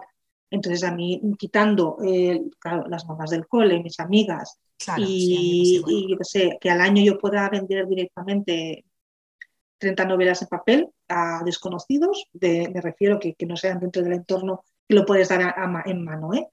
pues es mucho. Entonces ya dices, no es que yo, yo realmente pienso este rato que podría estar escribiendo. Entonces, sí. es como, ya te digo, el tema del, del papel también es verdad que se destruye tanta novela que no se ha vendido cada año que es. Ay, Dios, eso sí que me da muchísima pena, me da dolor de mm. corazón. O sea, mm. las editoriales, cuando hay muchas novelas que no se venden, se destruyen. Se destruyen. Ay. Claro, las, las, distribuidoras eh, envían las novelas a las, librerías, las librerías tienen la novela allí un tiempo y cuando esa novela no se ha vendido, sí, eso sé que lo, lo devuelven lo devuelven, claro, si esa novela no se, no se vende, no tiene salida, no tiene salida eh, pues se tiene que destruir. Entonces, claro, realmente, es que es lo que digo, es que habría que hacerse un replanteamiento, pero ya no de esto, de tantas otras cosas que consumo que hacemos, ¿no? Este es quizá lo que nos toca más cercana más cercano a nosotras, ¿no? Pero que realmente... Sí, sí, bueno, si hablamos de todo en general. La, la, producción de carne, que hay muchas cosas que se tiran, de alimentación y tal, es una locura. Pero sí que es verdad que no tenía ni idea de que los libros que, claro, que no tenían salida, que volvían a la editorial, que se destruían, porque, claro, me da tanta pena. Claro, la, distribuidora al final es eso, la librería tiene un tiempo y lógicamente es como un, es, una empresa. claro. Un producto, ese producto si no tiene salida al cabo de X tiempo, se devuelve distribuidora. La distribuidora, pues al final llega un momento en el que alguien tiene que decidir que ese una novela que salió hace un año, si ya no se ha vendido, ya no tiene más. Depende de la tirada que hay, tú puedes guardar un mínimo de stock, pero depende de lo que sea. Pues si no es una saga, si no es una serie, si escritora que sepas que está despuntando y te la puedes guardar, porque igual luego saca novelas que sí que tienen más tirada y te recogen, ¿no? Que tiran de las anteriores. Pero si no es un caso así, que esos son casos contados. Me da mucha penita, te imaginas ver libros ahí destruyéndose. Dolor de corazón, pero bueno, sí que es verdad que, claro, al final es lo que es, cada vez el consumo es mayor de digital que, que de papel, eso está claro. Por lo menos las nuevas generaciones, porque mi madre aún sigue, le regalamos el Kindle hace un año, no ha leído ni una novela en el Kindle. Pero es que es, no, o sea, eh, al final es hábitos que, yo, empecé con digital porque tuve una lesión en la muñeca, a aguantar la novela, estaba leyendo La Catedral del Mar en aquella época y era como aquello y no podía soportarlo. y entonces empecé con el, con el digital por eso, ¿vale? Pero si no, pues vete a saber, igual no estaría consumiendo papel, no lo sé. Pero entiendo que, que hay eh, ciertas edades, es que incluso para la vista, bueno, son muchas cosas.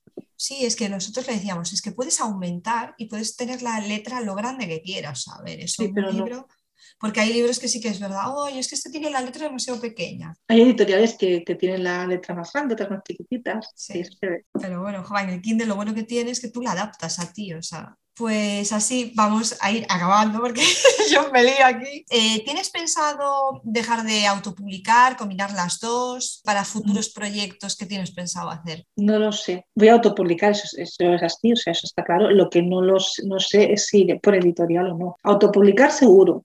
Mm, editorial, no sé si... Eso también depende ya de... No depende solo de mí. Claro, si tienes algo que te, que te guste, que te compense o lo que sea, ¿no? Claro, es que hace muy poquito, la novela salió el 17 de marzo, aún no tengo, pero es lógico, o sea, es así, o sea, aún no tengo... Con editorial los, tiempos, para que tengas datos de cómo ha ido, por ejemplo, tarda mucho Por ejemplo, al menos lo que yo tengo es en digital cada seis meses me dirán cómo evolucionan las ventas, con lo cual ya no solo depende de que yo tenga ganas de, de publicar con ellos, sino de que vaya bien y que a ellos les apetezca que repitamos la experiencia, ¿no? Entonces, claro, yo sé, yo voy a continuar autopublicando, que luego cuadre con, con Arlequín en este caso, o que me pueda en algún momento, pues tengo una historia y me apetezca cambiarla a otra editorial, pues no sé, ya veremos. Ya te digo, es muy reciente, también tengo que ver más allá pues, de, de este no saber qué va ocurriendo y adaptarme yo ¿no? a un poco que son formas de trabajar distintas, también hay que ver eh, un poquito pues, el alcance que puede tener la editorial, eh, el número de, ventas si sería muy similar a, lo que yo puedo hacer sola, si me compensa aunque sea menos, pero me han dado más visibilidad y me conoce más gente. Sabes que ya intervienen otros factores que no son puramente. Sí, es que te iba a decir, ¿has notado que, por ejemplo, te han, te han, llegado lectoras nuevas a partir de publicar? Porque, a ver, las lectoras que te conozcan ahora con la última novela de editorial, normalmente las lectoras de romántica vamos a la última y luego vamos para, a buscar otras, ¿no? De si esa escritora nos gusta, solemos tirar para atrás. Sí, pero no sé si has notado lectoras nuevas a partir Mira, lo que he notado es que es, muy, es que es difícil equilibrar ahora mismo Primero, Arlequín tiene pocos seguidores, entre comillas, en Instagram, que es donde yo más me muevo. Con lo cual, que me vengan por ahí, claro, es casi, casi, casi como al revés, ¿no? Porque, claro, eh, tienen, tienen más que yo, pero, pero no tantos, tantos más, y yo estoy mucho más, o sea, mi... si tú a lo mejor tienes más engagement que ellos. Sí, sí, vale. Entonces, claro, ahí, en ese sentido, pues, pues no te puedo Porque decir. al final tú sigues a una editorial, pero luego la mayoría de las veces no les haces caso, quiero decirte, Exacto. lo sigues, pero, ah, bueno, sí, una editorial y tal, y a lo mejor porque publican a esta autora que me gusta, entonces lo sigo, pero realmente no, no, estoy no sigo esa cuenta de ser activa, de, comunicarte con ellos, ¿no? Sí, entonces, claro, por ese lado, claro, también es verdad, por ejemplo, en Twitter yo tengo muy pocos seguidores y ellos tienen muchísimos seguidores. Entonces, claro, sí que es verdad que en ese sentido, a nivel de decir, oh, es que he publicado con ellos y me han servido un montón los seguidores. Los seguidores. Eso no, lo puedo decir porque no ha sido así. ¿no? También es verdad que es una editorial que hay otras editoriales que hacen muchos directos y hacen muchas cosas. Ellos eh, no hacen ese tipo de actividades con lo cual también es complicado poder valorarlo. ¿no? O ese dato es, como casi que, no se puede valorar. Lo que sí que es verdad, todas mis novelas están en Kindle Unlimited, ha sido autopublicada, excepto esta. Y a mí me ha sorprendido lo bien que se ha vendido, teniendo en cuenta que solo es pagando. Es decir, mm, claro, que no la hay gran mayoría no hay suscripción. La gran mayoría de lectoras que yo tengo son Kindle Unlimited. claro, es verdad que el primer mes tengo muchas ventas en digital, tengo ventas en papel, pero a partir de ahí, pues lo que más es Kindle Unlimited. Sí, Quitando el primer mes, mes y medio, después sí que tengo ventas, pero lo que tengo más son páginas leídas. ¿no? Entonces, claro, a mí lo que me, ha sorprendido más es eso, ¿no? Ver que hay ventas, eh, porque al final lo, ves por el número de... por el número de reseñas, a lo mejor, ¿no? No, y la posición en, Amazon. Claro, también.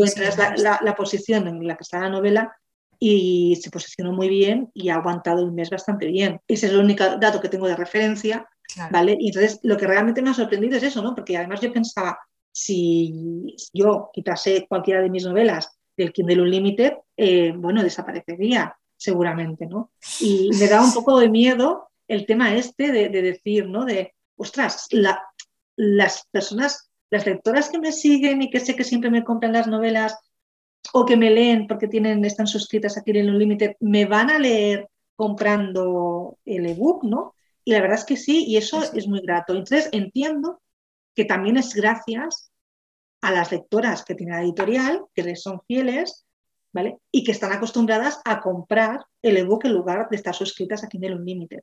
Eso sí que creo que es así, ¿vale? Pero claro, hasta que no tenga los datos oficiales con los números realmente de ventas, que eso va a ser en junio, tampoco lo voy a saber el cierto. Entonces, claro, que, tengo que ver un poco cómo va todo. Y sobre todo es eso, que ellos vuelvan a, que a mí me apetezca y que ellos vuelvan a confiar en mí.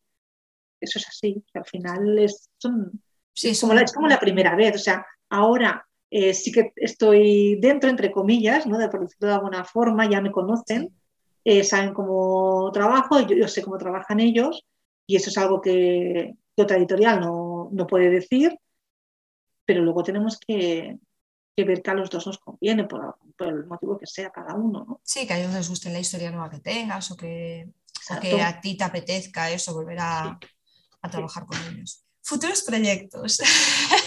Estamos ya casi acabando. Y a, ver, cuéntanos algo por Mira, estoy escribiendo, bueno, eh, acabé de escribir la historia de Bea en diciembre. o sea, Bea ya está escrita. Entonces, la historia de Bea está escrita desde diciembre y me tenía que poner con Lola. Pero Lola me está costando la vida porque Lola tiene mucho carácter. Es que Lola es mucha Lola. ¿eh? Me. Y, entonces me, me, está costando mucho, mucho. Y además también eh, la historia en sí, porque tanto la, historia de Bea como la historia de, Nora, que está, que está publicada, de siete días de una foto, hay una trama y varias subtramas. En la de Bea pasa exactamente lo mismo y en la de Lola eh, ya hay menos subtramas, entonces tiene que haber más historia de pareja. Además, yo sola me lié y bueno, pues con los siete días, ¿no? Entonces, claro, si la primera fueron siete días. Es que a ti te pasa como a mí, o sea, claro, a ver, es que a mí me pasó, empezamos siendo tres. Eh, yo soy tan friki que hasta la sinopsis tiene las tres los tres de la serie, el mismo número de palabras. Y yo me acuerdo cuando a unas compañeras le mandé la sinopsis de la segunda y de la tercera para ver qué les parecía y me decían, bueno, es que yo cambiaba esto y esto aquí. Digo yo, no, porque si no, no tiene el mismo número de palabras. Y me dijeron, ¿qué? o sea, tú imagínate a dónde llego. O sea, que te entiendo perfectamente, porque me imagino que, claro, no ves, yo hasta como lectora ya me imagino que las otras tendrán unos días determinados. Exacto.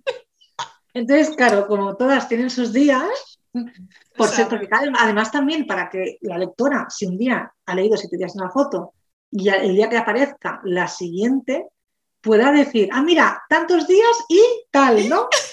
Y ya estás esperando la cosa esa de... Ya sabes, ¿no? Claro, claro. Entonces, claro, entonces, claro, con Bea, pues los días como que me cuadraron bien, pero con Lola los días no me están cuadrando. Entonces, claro, si lo haces correlativo, por ejemplo, 5, 6 y 7 o 6, 7 y 8, claro, si la de Lola tiene que ser 8 o tiene que ser 5 o son 8 son 5, pero no me pongo, ¿sabes? O sea, no, no, te puedo poner a la 12 porque no, ya no tiene sentido.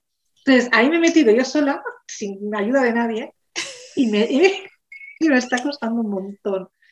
Y entonces lo que he hecho hace tres semanas ha sido hacer algo que tenía una historia que empecé a escribir después de la tercera constelación a la izquierda. Ahí nos debes algo también. Sí, sí, sí, yo sé, soy consciente. Es el año que viene lo escribiré. Vale, vale, vale, vale. Porque, no, claro, no, vamos a meter depresión. No. que es que además yo sé, sé, cómo va esto de escritora, en plan, porque a mí me están pidiendo eh, el, del, o sea, yo son tres libros la serie, pero después hay como los hijos, ¿sabes? Que sí que van a tener su historia, pero es lo que también va para el año que viene. O sea, es que quiero escribir otras cosas antes que llevan más tiempo en mi cabeza. Entonces, claro, necesito sacarlas, ¿sabes? Porque, la canción de Mori, por ejemplo, es que tenía, llevaba ya cinco años antes en mi cabeza, que a lo mejor ahora somos dos, entonces, claro, necesito sacarlo, parar ahí, sacar otras cosas, que no sé si a ti te pasa igual, que claro, al final... Yo tengo, tengo varias ideas, alguna más desarrollada que otra, y es como un poco como con siete días de una foto, ¿no? Que están esperando a que me ilumine para poder acabar de decir, vale, tengo la idea más desarrollada ya para que pueda ser en un futuro una novela, ¿no? Pues eso, que con Lola estaba, tengo como tres mapas escritos, em, un montón de audios enviados a unas y a otras, rollo, y ahora no sé qué, pues no, pues ahora he pensado mejor que mm, tal, entonces era como, Vaya jaleo mental. Una pregunta, ¿y a ser novelas, o sea, si al final... Autoconclusivas. Y, pero cortitas, como la otra. Todas cortas, o sea, sí, la verdad, van a ser tres novelas cortas. Cortas y con la misma estructura de eh, tal de días. hora, en la hora, tal lugar, pasa esto. ¿Vale? O sea, es, ya va a ser en plan serie, o sea, esto va a ser así y esto va a continuar así. Es que para mí, o sea, a mí no me entra en la cabeza hacer una serie que no sea, es como cuando una editorial te saca una serie te saca dos libros con tapa dura y luego viene con el tercero tapa blanda. A mí eso no puede ser.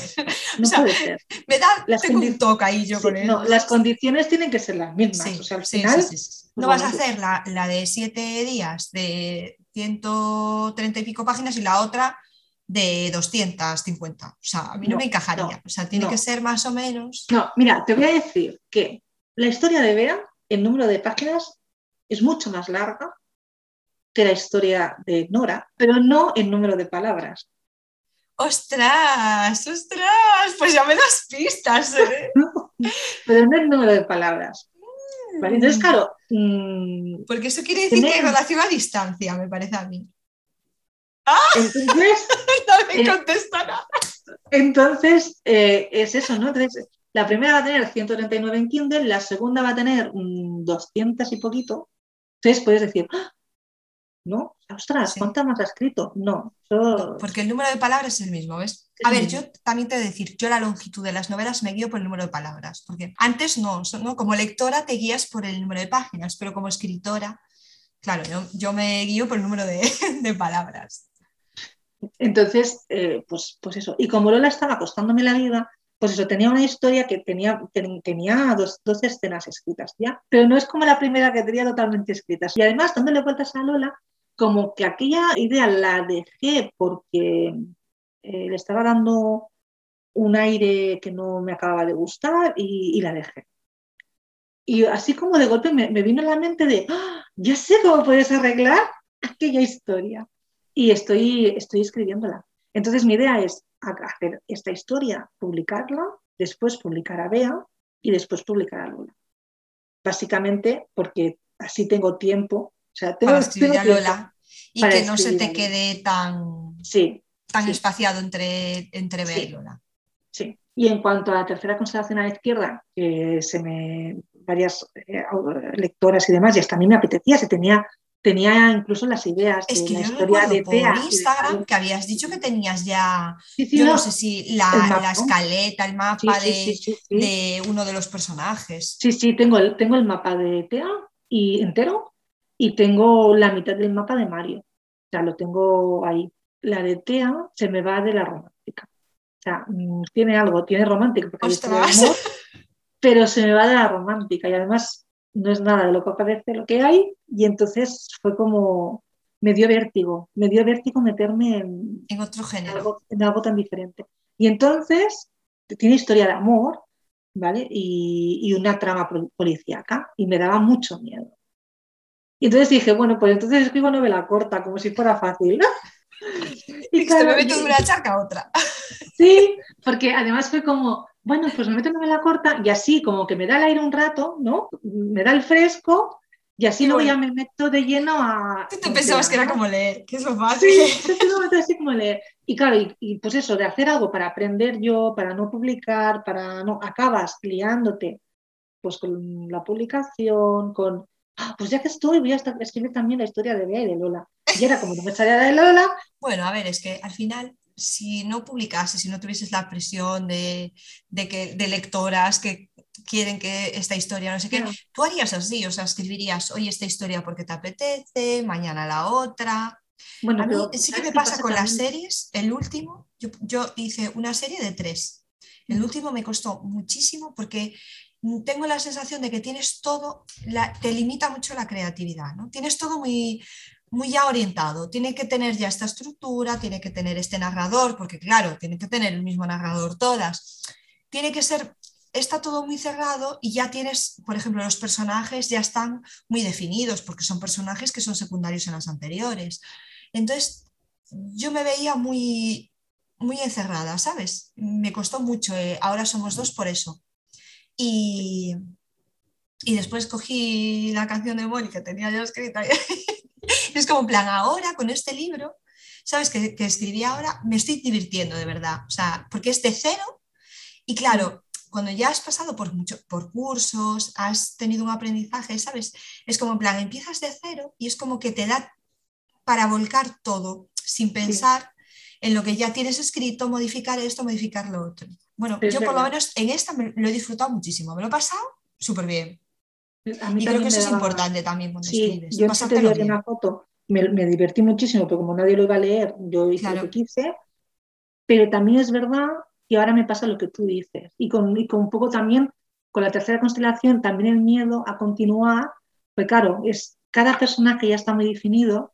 Y, es, y si con la distancia mía, ¿no? Desde que los creé a hoy, ya no eh, piensas lo mismo, ya no, sientes igual y es muy difícil, es que es muy complicado. Sí, y entonces dices, claro, pues que la lectora mm, los va a leer más o menos seguidos. Entonces, claro, yo, mm, yo no los escribo mm, seguidos y bueno, y, te da un poco de, de, vértigo, ¿no? La, las sensaciones, pues eso, entre eso y que la trama era policíaca, bueno, policíaca, fue como, bueno, va, hazte una cosa cortita y ya.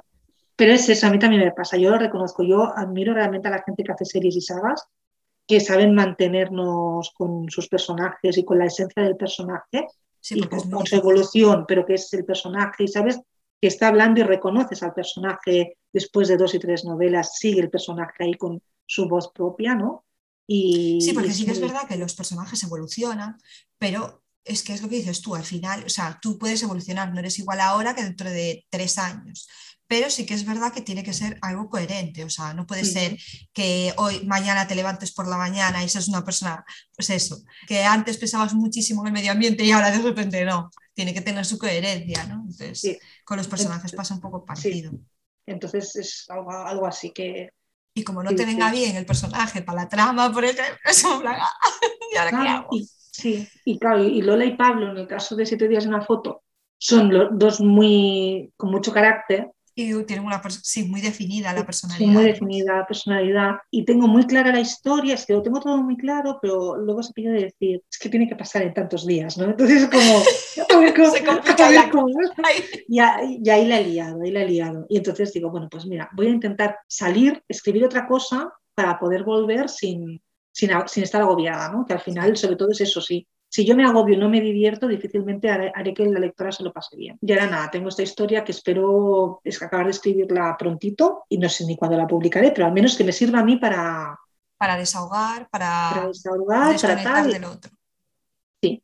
Y entonces ya supongo que lo que viene siendo Bea y Lola serán ya para finales de año y esta, pues la idea será cuando la acabe, pues la publicaré seguramente en verano, no sé o sea, sin agobiarme demasiado si llego para verano bien y si no después, pero... No vas a publicar para el, para el premio de Amazon. Hombre, si, si acabo esta historia y la publico durante el periodo del premio, la sumaré porque si publicas es lo que toca. Sí.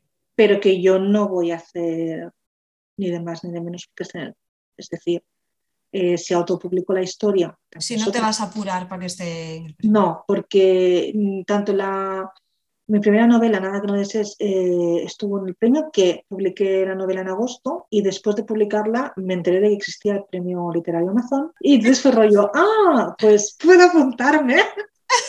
y entonces, y entonces lo, hice así. Y la Yo también, la, la, mía la primera la publiqué el 20 de junio y fue como, plan, justo iba a publicar y me dijeron, ah, pues está esto del premio. Y yo, ah, bueno, pues vale. Pues como, solo es poner en la, en la palabra clave esta, dije, pues vale. Pues ya está. Y entonces la tercera consideración también, pero por lo mismo, porque dentro de nuestro me coincidió. Porque claro, como la historia en sí empieza un 1 de agosto, yo quise publicarla un 1 de agosto dentro del friquismo de autora y era pues lo mismo, ¿no? Pues decir, hombre, pues estoy publicando dentro del periodo del premio, pues, pues se presenta el premio. Sí, porque además no pierdes nada, que es decir, te no una palabra clave que además dice, la gente dice que da mucha más visibilidad. Yo es que claro, era mi primera novela, entonces tampoco te puedo no, yo creo que la visibilidad, si tú te trabajas, que estás en el premio, estás hablando con, haciendo entrevistas, estás hablando dentro del, colectivo de gente que sí que está leyendo solo novela del premio literario, que por lo tanto te conviene para que te lean, pero si haces como mucha gente, ¿no? Que hay rollo de, ah, mira, solo tengo que apuntar aquí esto y entonces ya participo. Y no haces nada específico de, de cara al premio, yo creo que visibilidad. Dice que Amazon eh, que te posiciona mejor si estás. O sea, de las novelas que se publican en ese periodo, o sea, que no ponerte en el premio. Te penaliza, en cierta forma. Sí, ¿no? Yo, mi primera novela se publicó en 2018. Cada vez, y eso ya no es porque yo lleve más tiempo que otras personas, es fácil verlo, eh, la cantidad de publicaciones diarias es abrumadora. Entonces, yo creo que la visibilidad hoy en día es muy, muy, muy complicada en Amazon. Es muy, muy difícil. Churros con chocolate estuvo un mes y medio en el número uno. Yo no hice nada que no haya hecho con la tercera constelación a la izquierda y número de, lectoras tengo más que, con churros. antes, sí.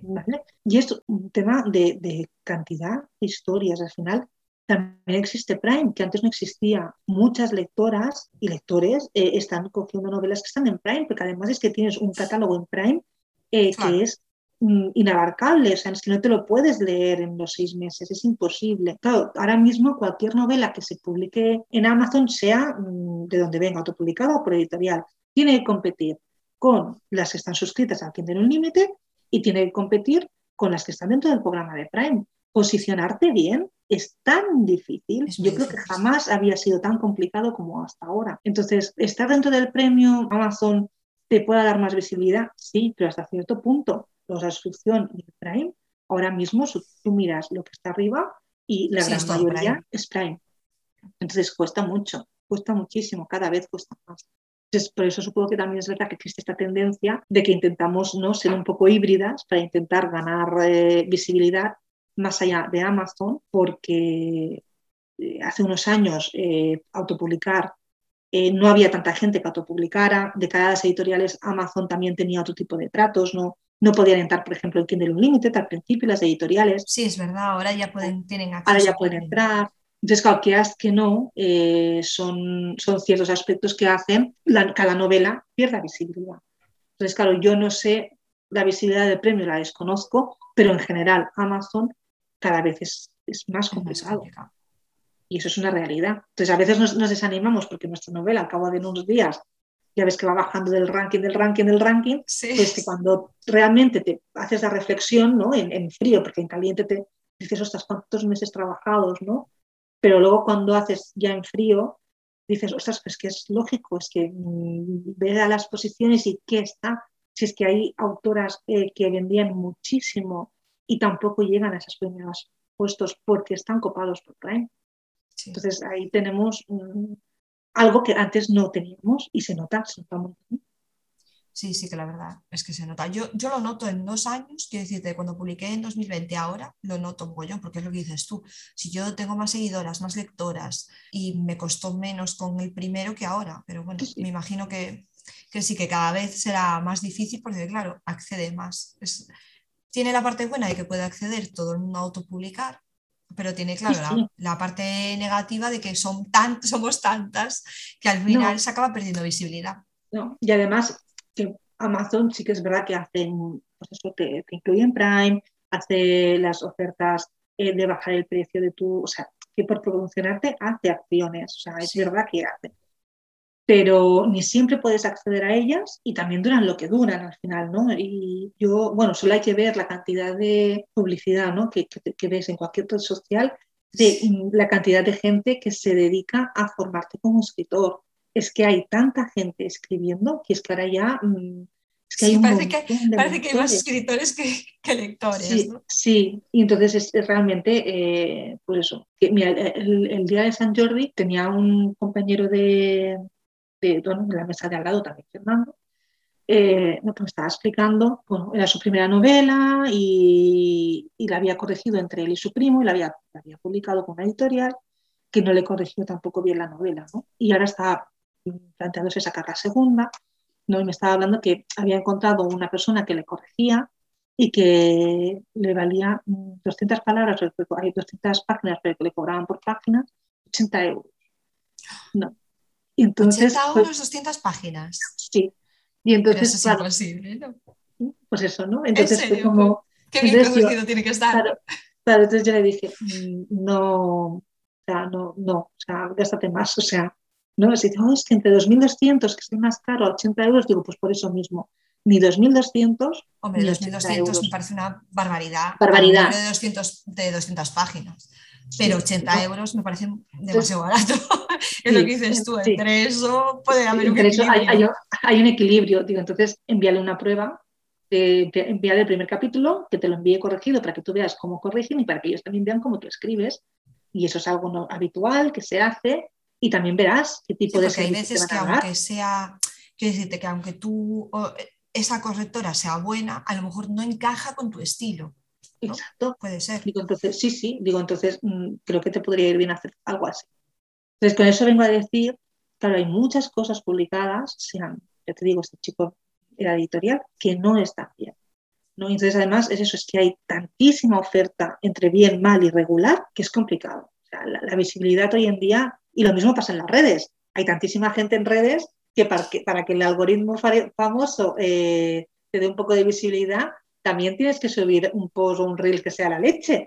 Bueno, yo me he enfadado claro. un poco con Instagram, te lo juro, ¿eh? Mira, me enfadé con Instagram y me dije, me voy a TikTok, porque es que haces contenido en TikTok, en TikTok tengo, eh, tenía eh, 40 seguidores, o sea, nada. Y, y mis vídeos se visualizaban pues eh, casi mil personas. Y en Instagram tengo 1600 seguidores y no lo ve nadie. Digo yo, me voy a TikTok, digo yo, es que sí, para que no vean mi contenido, pues, pues, pues me voy otra red. Si, si Instagram no me quiere, además puse en un, en un stories, si Instagram no me quiere, pues me voy. Y de repente empezaron a llegar seguidores en Instagram. Dije yo, me estás espiando. Te lo juro, ¿eh? digo yo, ¿esto qué pasa aquí? Pero sí que es verdad que en Instagram últimamente, o sea, yo no sé qué pasa, que a mí me tiene odio o algo, que no, no enseña nada de lo que haces. Y eso también al final te trabajas las publicaciones pues, de promoción de tus libros, de no sé qué, y dices tú, para que no lo vea nadie. Por eso, que al final la visibilidad es muy complicada. Sí, es complicado. sí. complicada en Amazon, complicada en redes sociales, es complicada. Es mm, Entonces hay que escribir porque nos gusta y demás, pero Sobre que- todo que te hace perder, estar pendiente de la visibilidad que tienes de Amazon, de la publicidad, de las redes sociales, te hace perder mucho tiempo en centrarte en escribir, que al final es lo que de verdad te gusta, ¿no? Entonces hay que encontrar un poco el equilibrio en promocionarte, porque evidentemente quieres que, los, que el libro llegue a los lectores y tengan la oportunidad de leerlo. Pero sí que es verdad que también tienes que decir, que no se me vaya de las manos lo de las redes, porque quiero seguir escribiendo, que al final lo que soy es escritora. No, a mí me pasó en, después de la tercera constelación a la izquierda. Ya empecé un poquito antes, porque es verdad que veníamos del confinamiento, estábamos todos muy, pues, al final en redes, porque era la manera ¿no? De relacionarnos, ¿no? Y pasaba muchísimo tiempo, ¿no? Y es verdad que yo empecé a hacer los directos porque a mí me gusta hablar, que había otra cosa no, pero hablar me encanta.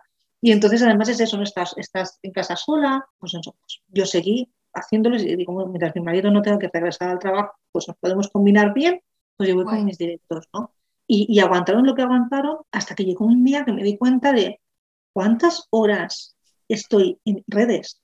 Era una burrada. Y además es que luego no escribía porque estaba cansada de contenidos, de hablar con unas y con otras, de leerme las novelas de los directos para poder hacer el directo. Y era como, ostras, que yo lo hago porque me gusta mucho eh, hablar con la gente y demás, pero también es verdad que es que cuánto hace que no abro el portátil para poder escribir. Claro. Y, el cuando empecé con el podcast me lo dijo mi marido, me dijo, oye, sí, el podcast está muy bien porque además a mí me encanta el formato audio, me escucho muchos podcasts por la noche, pues dices tú, yo duermo poco y me meto en la cama y necesito escuchar a alguien que me esté hablando al oído para dormirme. Pero claro, no quiero tampoco perder el foco, ¿sabes? Que al final es escribir. Sí, totalmente.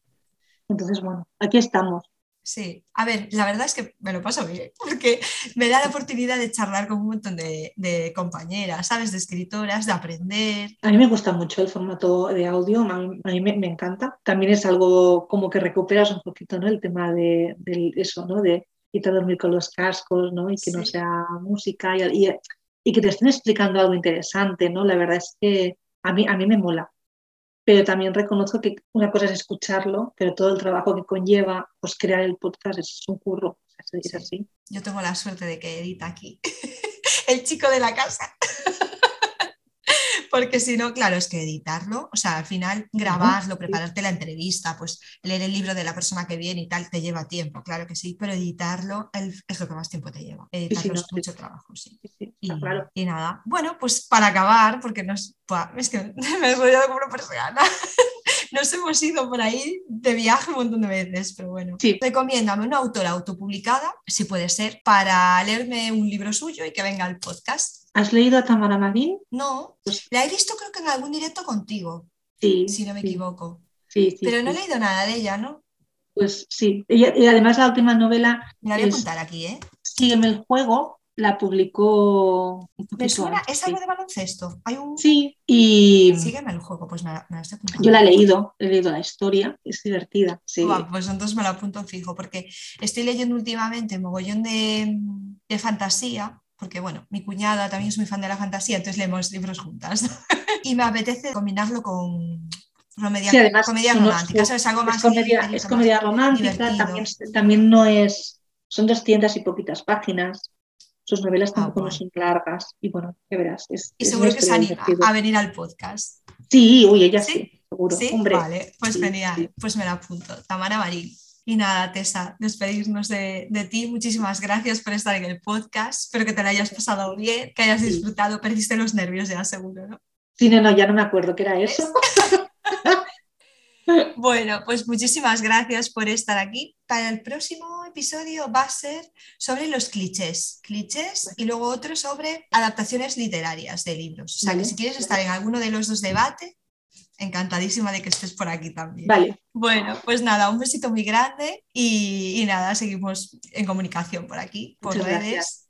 Y para terminar, recordaros que os dejo toda la información del episodio en mi página web www.keleirin.com y para que no os perdáis ninguna de las novedades, os dejo también en la cajita de información mi Instagram, arroba keleirin. Y si queréis participar en el programa, tenéis alguna pregunta, sugerencia, no dudéis en poneros en contacto conmigo a través de mi página web o de mi Instagram. Un beso muy fuerte y nos vemos en el siguiente programa. ¡Hasta la próxima!